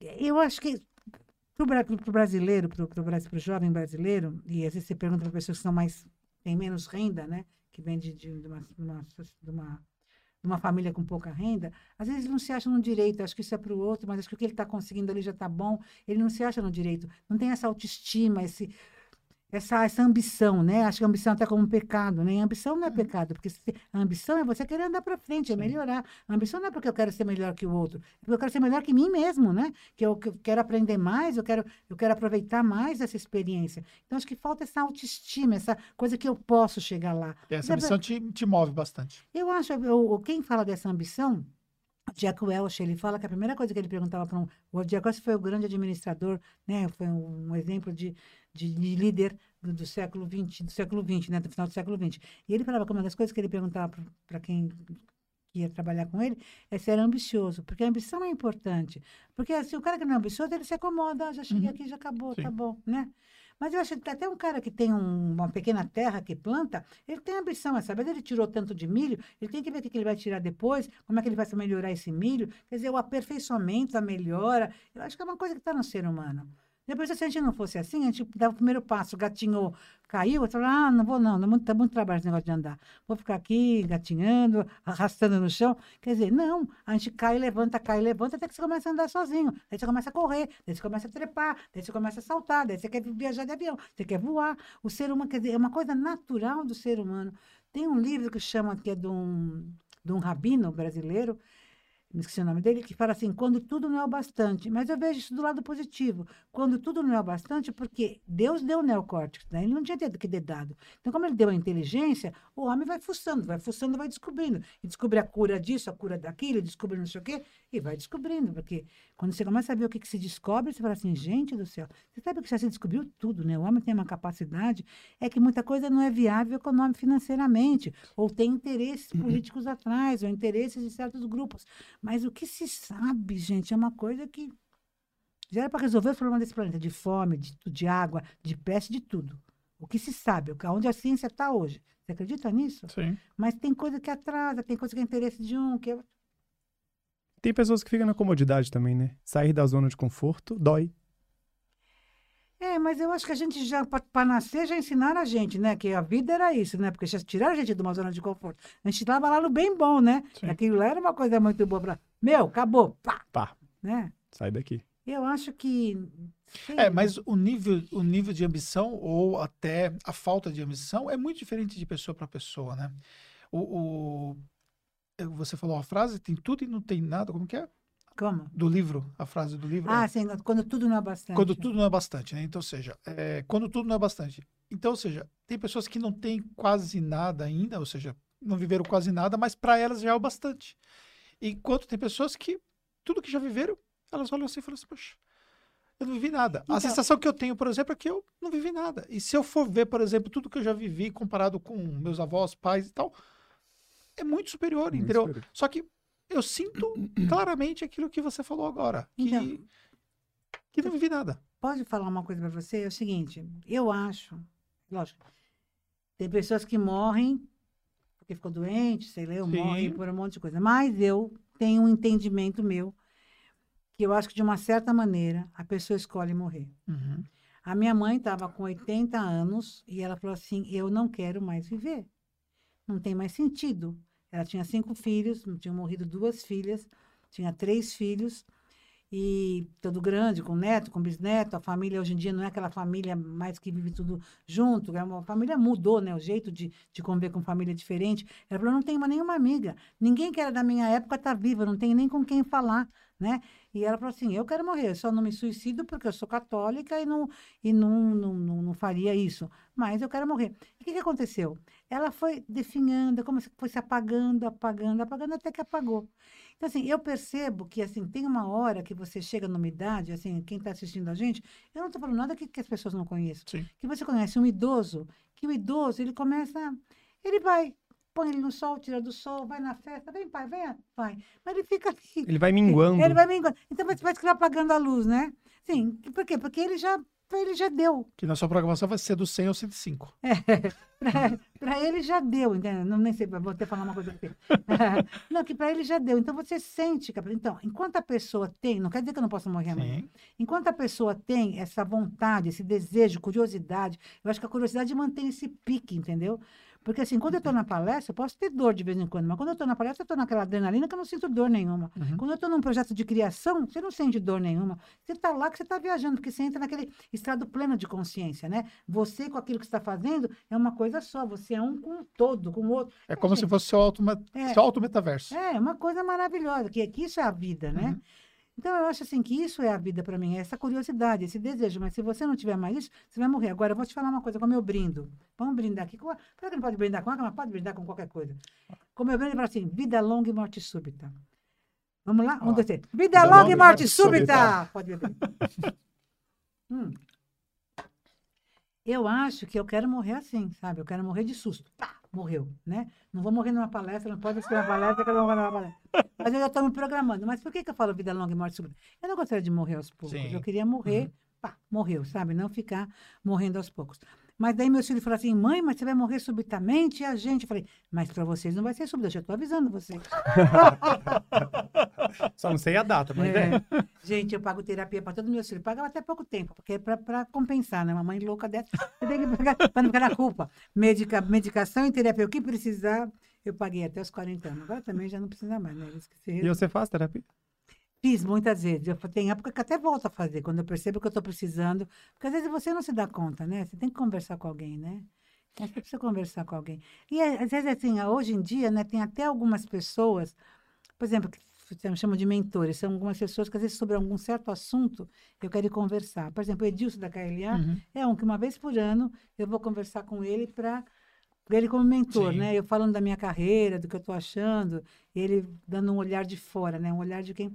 Acho que a gente nunca sabe tudo, né? Bo- É bacana Sim. de você poder ter essa. Não sei se é humildade, eu não chamaria de humildade, mas essa coragem de pedir para o outro poder te orientar. Como às vezes se a gente mais nova, né? Uma pessoa mais nova que, que entende de dinheiro, por exemplo. Esse negócio de dinheiro que mudou tanto, quando eu conhecia dinheiro era de um jeito, hoje o dinheiro tem que trabalhar para você. Eu trabalhava para fazer dinheiro, agora o dinheiro tem que trabalhar para mim, isso ainda está meio complicado para mim. Então, assim, eh, você tem que pedir para alguém que entenda disso, né? Então, um cara mais jovem que vai querer mexer na sua vida inteira, falando de não, mas você gasta muito aqui, você tem que fazer assim. Falo, gente do céu, mas tem que mudar tudo isso, então é complicado fazer dinheiro trabalhar para você.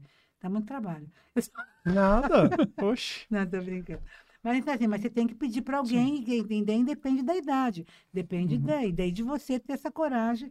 De pedir. Agora, se você está muito confusa, às vezes você tem que procurar um terapeuta, né? Eu tenho um terapeuta de anos, eu sumo, não faço psicanálise, faço terapia.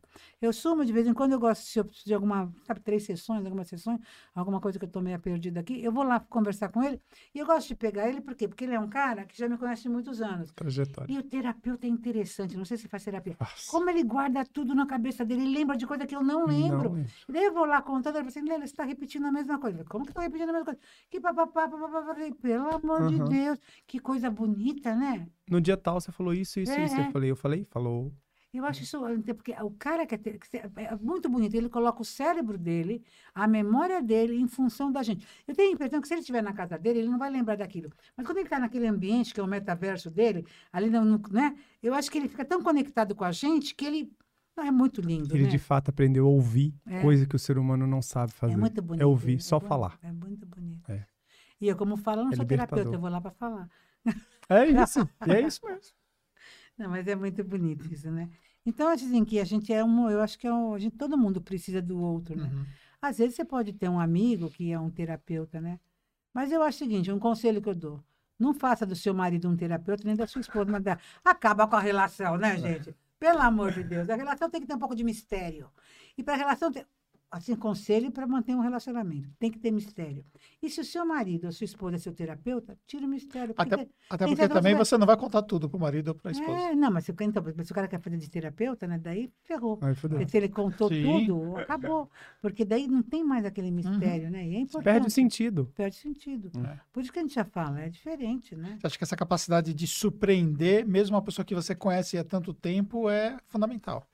A, a pessoa... Nossa, É. eu acho, pelo amor de Deus. E você aguenta um cara que não te surpreende? É, não dá, né? Deus me livre, não, pelo amor de Deus. É o conselho que eu dou, surpreenda, não é verdade? Chega com máscara na cara, chega de qualquer jeito, com a cabeça de robô. Não, mas assim, surpreender o que, que é? Vai fazer, vai fazer uma viagem no metaverso junto? É. Não, mas sabe o que, que eu acho que é surpreender? Surpreender é você crescer. Uhum. É você. Sabe assim, eu achei bonito isso, né? Eu- eu tive um relacionamento e a pessoa morava em outro país, né? Morava na Espanha. E não sei se todo mundo na Espanha é assim, mas lá era assim, quando, quando me relacionava com essa pessoa. A gente ia numa festa juntos, né? Porque a gente estava junto, a gente ia junto. Quando chegava na festa, cada um fica separado. Então eu ficava com outros homens, com outras mulheres. Não ficava só mulher e homem separado, não. Você pode ficar com outro, eu podia ficar num grupinho só de homens, como podia ficar com- só com mulheres, eu podia ficar com outros casais. Você você fica lá e ele fica com outras pessoas. Eu danço, faço, enfim. Quando, porque quando você volta para casa, você vai contar o que você viveu, o que você aprendeu, o que, que foi que trouxe de novo aquela festa. Agora, você já fica com aquela pessoa o tempo inteiro. Há 20 anos você está com aquela pessoa. Daí você vai na festa e fica com aquela pessoa de mão dada. Daí o seguinte, as pessoas vêm falar, já fala, não fala com cada um, já fala com os dois, né? Porque os dois têm a mesma opinião, né? Porque pergunta para um, os dois respondem. Ou pergunta para ela, ele responde. Ou pergunta para ele, ela. Quer dizer, é uma coisa que é uma simbiose que, pelo amor de Deus. Então, esse casamento antigo, quer dizer, que tem gente que casa assim e que vive assim, que morre assim, legal. Está feliz, bacana. Mas é uma coisa muito Tá antiga. feliz, não. Não tá feliz. É, que é uma coisa não. muito antiga, é mas era um, já era um modelo antigo, né? É. Hoje é um outro modelo de individualidade, onde eu sou eu, você é você e nós estamos aqui junto, né? E é legal quando você me traz uma coisa nova. Mas antigamente tinha isso, né? Vou ser metade da laranja. E como é que é? Se você é metade da laranja, vira uma laranja inteira, quer dizer, você perdeu a sua individualidade. Então não pode perder a individualidade. Eu acho que tem que ser assim. Tinha Agora, muita ó, questão da posse, né? A relação tinha uma questão de posse. isso. Agora, olha o que, que eu acho. Eu acho que você está assim, Legal. tá? Os dois assim. Vamos supor, esse aqui ficou doente, esse aqui está com um probleminha. Eu posso, ó, receber esse, ajudar ele. Porque, gente, eu sou a pessoa mais perto dele, né? Que posso dar esse colo. Mas, voltando aqui, né? Não é para daí ficar uma simbiose e virar Sim. né? Então, assim, eu acho que isso é essa liberdade. Por isso que fazer terapia é importante, porque a terapia te dá essa autonomia, né? Uhum. Essa autodependência. Porque a gente não pode ser dependente Você se do outro. entende, né? A terapia faz você, Você se entender. Sim. E daí é o seguinte, você viu que a pessoa fala assim, não, porque ele me faz feliz, ela me faz feliz. Gente, pelo amor de Deus. É. Se você não se fizer, se você não se fizer feliz, ninguém vai te fazer. Uhum. Põe um oxigênio em você e depois põe no outro, né? Isso é muito importante, essa coisa do, de você saber isso, você saber se autonutrir. É aquilo, quando você Gente. tá no avião, se acontece alguma coisa, o que o a comissária fala? Primeiro coloca o oxigênio em você para depois ajudar o outro. Então, você vê, até você vê, a nutrição é assim, você, quando você estava na barriga da mãe, a mãe comia e te nutria. Depois que você nasceu, que você parou de, de amamentar, de, se desmamou, é você que se nutre, né? Então, essa, essa autodependência, e não é porque eu sou melhor nem pior que o outro, mas eu tenho que ter uma autodependência. Agora, as pessoas que acham que o outro é que vai fazer você feliz, o outro que é responsável, e daí acha que o líder, o chefe, acha tudo, né? Porque começa a achar que o outro é responsável por você. Nós queremos pessoas adultas, e ser adulto é isso, né? Sim. É você ser autodependente, né? Leila, ó, nós estamos quase duas horas. Nossa, O tempo passa, né? Você vê? Nossa, não vamos para três horas, não. Duas horas já foi muito exploração. Chega. Vamos deixar aqui uma mensagem para a galera que está acompanhando, né? Todo esse nosso bate-papo incrível, né? E eu fico assim, olhando assim, viajando, né? Tudo aquilo que você fala, muito aprendizado. E o que a gente tem de privilégio né, num podcast é justamente isso, o quanto a gente aprende com os convidados, né? Vamos deixar uma, uma mensagem, eh, principalmente para o empreendedor jovem, que é um público que talvez não teve a oportunidade de te conhecer ainda, é um público eh, que é de uma outra geração e talvez não teve contato com uma palestra e que ainda está se achando, né, profissionalmente, do ponto de vista de construção, né, do que é ali a sua própria referência de resultado, de sucesso e tal, né? O que, que é sucesso para você? Eu queria contar uma historinha. Pode contar. Tá, vou deixar essa historinha como final da, da conversa aqui. Eu falei para você que uma das coisas que eu quero que eu quero conhecer antes de morrer, antes de sair desse planeta, dessa viagem maravilhosa, que é um dos melhores planetas da, do universo, eu quero conhecer a aurora boreal. Porque eu Uhum. nunca tomei droga e eu acho que a aurora boreal deve ser que tomar um LSD, né? Uma porrada de, de explosões de luzes e tal. E eu estava fazendo uma turnê de palestras na Europa, tinha 20 dias lá, isso tudo pago, e sobraram cinco dias. Nesses cinco dias, como está no meu, no meu celular, meus sonhos, eu fui lá e falei, o que, que eu vou fazer nesses cinco dias? Tem uma amiga que mora na Finlândia, era inverno, na Finlândia tinha a possibilidade de ver a aurora boreal, liguei para ela e falei, pô, você vai comigo ver a aurora boreal? E fui para a Finlândia. Quando eu cheguei na Finlândia, nós somos uma cidade mais ao norte da Finlândia, chama Romovieri, e quando a gente chegou lá, eu baixei o aplicativo, eu tinha três dias lá, e no aplicativo dizia que eu tinha 17% de chance de ver aurora boreal. No primeiro dia, no segundo tinha, tinha 18, mas assim, era mais ou menos isso, 17% de chance nos três dias que eu tinha de ver aurora boreal. Daí eu peguei, esperei para ver se melhorava no último dia, e fui no último dia, porque eu ganhei uma Cherokee numa, num sorteio no shopping, e eu tinha muito menos chance que 17%. Então, 17% é muita chance. Para mim, 17% é chance pra caramba. Falei, vou lá ver a aurora boreal. Você paga para ver a aurora boreal, você tem que, você vai com um guia, com um monte de gente numa, numa, num- numa van, que vão, vão a, a- uma, uma hora da cidade, porque não pode ter luzinha, né? E a cidade tem mais luz, então vai para um lugar mais, mais afastado, num morro, para você ter mais condição. Chega lá, eles te emprestam uma roupa, alugam uma roupa, porque está menos 36 graus, você vai na madrugada, porque de madrugada, porque lá é tudo dublado, escurece tudo cedo, e de noite no meio da madrugada, o céu geralmente abre e você pode, você tem mais chance de ver a aurora boreal. Então, a gente alugou aquela roupa que parecia mais um astronauta, subimos, tinha que subir num morro com neve até os joelhos, subimos, e tinha um monte de coreano, chinês, tudo com câmera, com tripé, com não sei o quê, e eu com meu celular, já vendo a, a imagem da aurora boreal. Eu falava assim, gente, ela não tá vendo aqui? O pessoal falava assim, a brasileira parece que bebe. Eu falei, não, é que eu sou animada. Porque o pessoal é muito desanimado, eles são muito negativo. Chinês, coreano, alemão, esquisito. Daí eu peguei e fomos lá. Fomos lá, chegamos lá, todo mundo montou as coisas, e o, e o guia contando da Aurora Boreal, como é que é, que é uma coisa bonita. Lembra quando a gente era criança aqui, que a gente via a nuvem, e a mãe, a gente ficava vendo a nuvem, e falava, ah, aquele é um cachorrinho, aquele lá, não sei o quê. Lá, ele, na Aurora Boreal, quando a Aurora Boreal vem, os pais contam história. Aquele é o urso que vem. Com- Eu achei bonito, né? Porque eu falei, "Ah, que interessante. Nós contávamos com nuvens, porque é o que nós tínhamos. Eles têm a Aurora Boreal, conta com a Aurora Boreal, essas histórias de criança. E daí, o, o- guia estava contando um monte de coisa, da Aurora Boreal tal, esperando a Aurora Boreal. Fez um churrasquinho, não sei o quê, né? E daí, três horas da manhã, quatro horas da manhã, a Aurora Boreal não veio. A Aurora Boreal não veio, deu cano na gente. O pessoal ficou nervoso, já já estava cansada, mas eu estava ali, né? Aprendi um monte de coisa. Eu nunca tinha chegado tão perto da Aurora Boreal, na verdade. E daí nós fomos embora, o pessoal reclamando, xingando, porque, porque imagina que nós pagamos, porque é tão caro. Eu falei, gente, mas nós, tínhamos- nós tínhamos 17% de chance de ver. Quer dizer, então tinha 83% de chance de não ver, pelo amor de Deus. E vocês estão sendo muito rude com o cara. Isso é, é muito negativo. Que- Egoísmo, né? Eu vou ter que dar uma palestra para vocês, né? Aqui em cima, aqui, né? Nesse momento. E daí eu falei para eles o que eu quero deixar de mensagem para esse jovem e para todos os brasileiros, né? Que eu acho que essa frase me ajudou muito. Que a vida é como um jogo de videogame. Enquanto você está perdendo, você está no jogo. Quando você ganha, game over, o jogo acabou. Eu ainda estou no jogo da vida, porque eu estou perdendo muitas coisas que eu quero conhecer, que eu quero aprender, que eu quero transformar, que eu quero mudar. E esse desafio me excita, me movimenta, me provoca. Eu acho que isso que é a vibração da vida. Então, se você está perdendo, uau, que bom, nós ainda estamos nesse páreo. Porque isso, quando você ganha, não vai ter mais sentido, vai ter mais graça a vida, né? Porque você já sabe tudo como é que é. Eu tenho 70 anos, daqui a 10 anos vou ter 80. Ai, eu me sinto uma criança, eu sei que tem tanta coisa para aprender nesse mundo novo, né? Então eu me sinto solta sua criança. Eu acho que isso que é importante, né? Estar disponível para isso. Maravilha. Uau! Que Nossa. falar desse podcast, né, Bruna? Vixe Maria. Leila, muito obrigado Obrigada a vocês. Tá. querido. por ter recebido o nosso convite e por entregar toda essa sabedoria aí para o nosso público, que realmente vai ser muito bom, tá bom? Uma honra. E para você que acompanha aqui o nosso podcast, quero deixar a recomendação, né? Que você compartilhe esse conteúdo, que você deixe o seu like e que você pegue esses aprendizados aí e aplique na sua vida. Tamo junto nessa. E até um próximo podcast.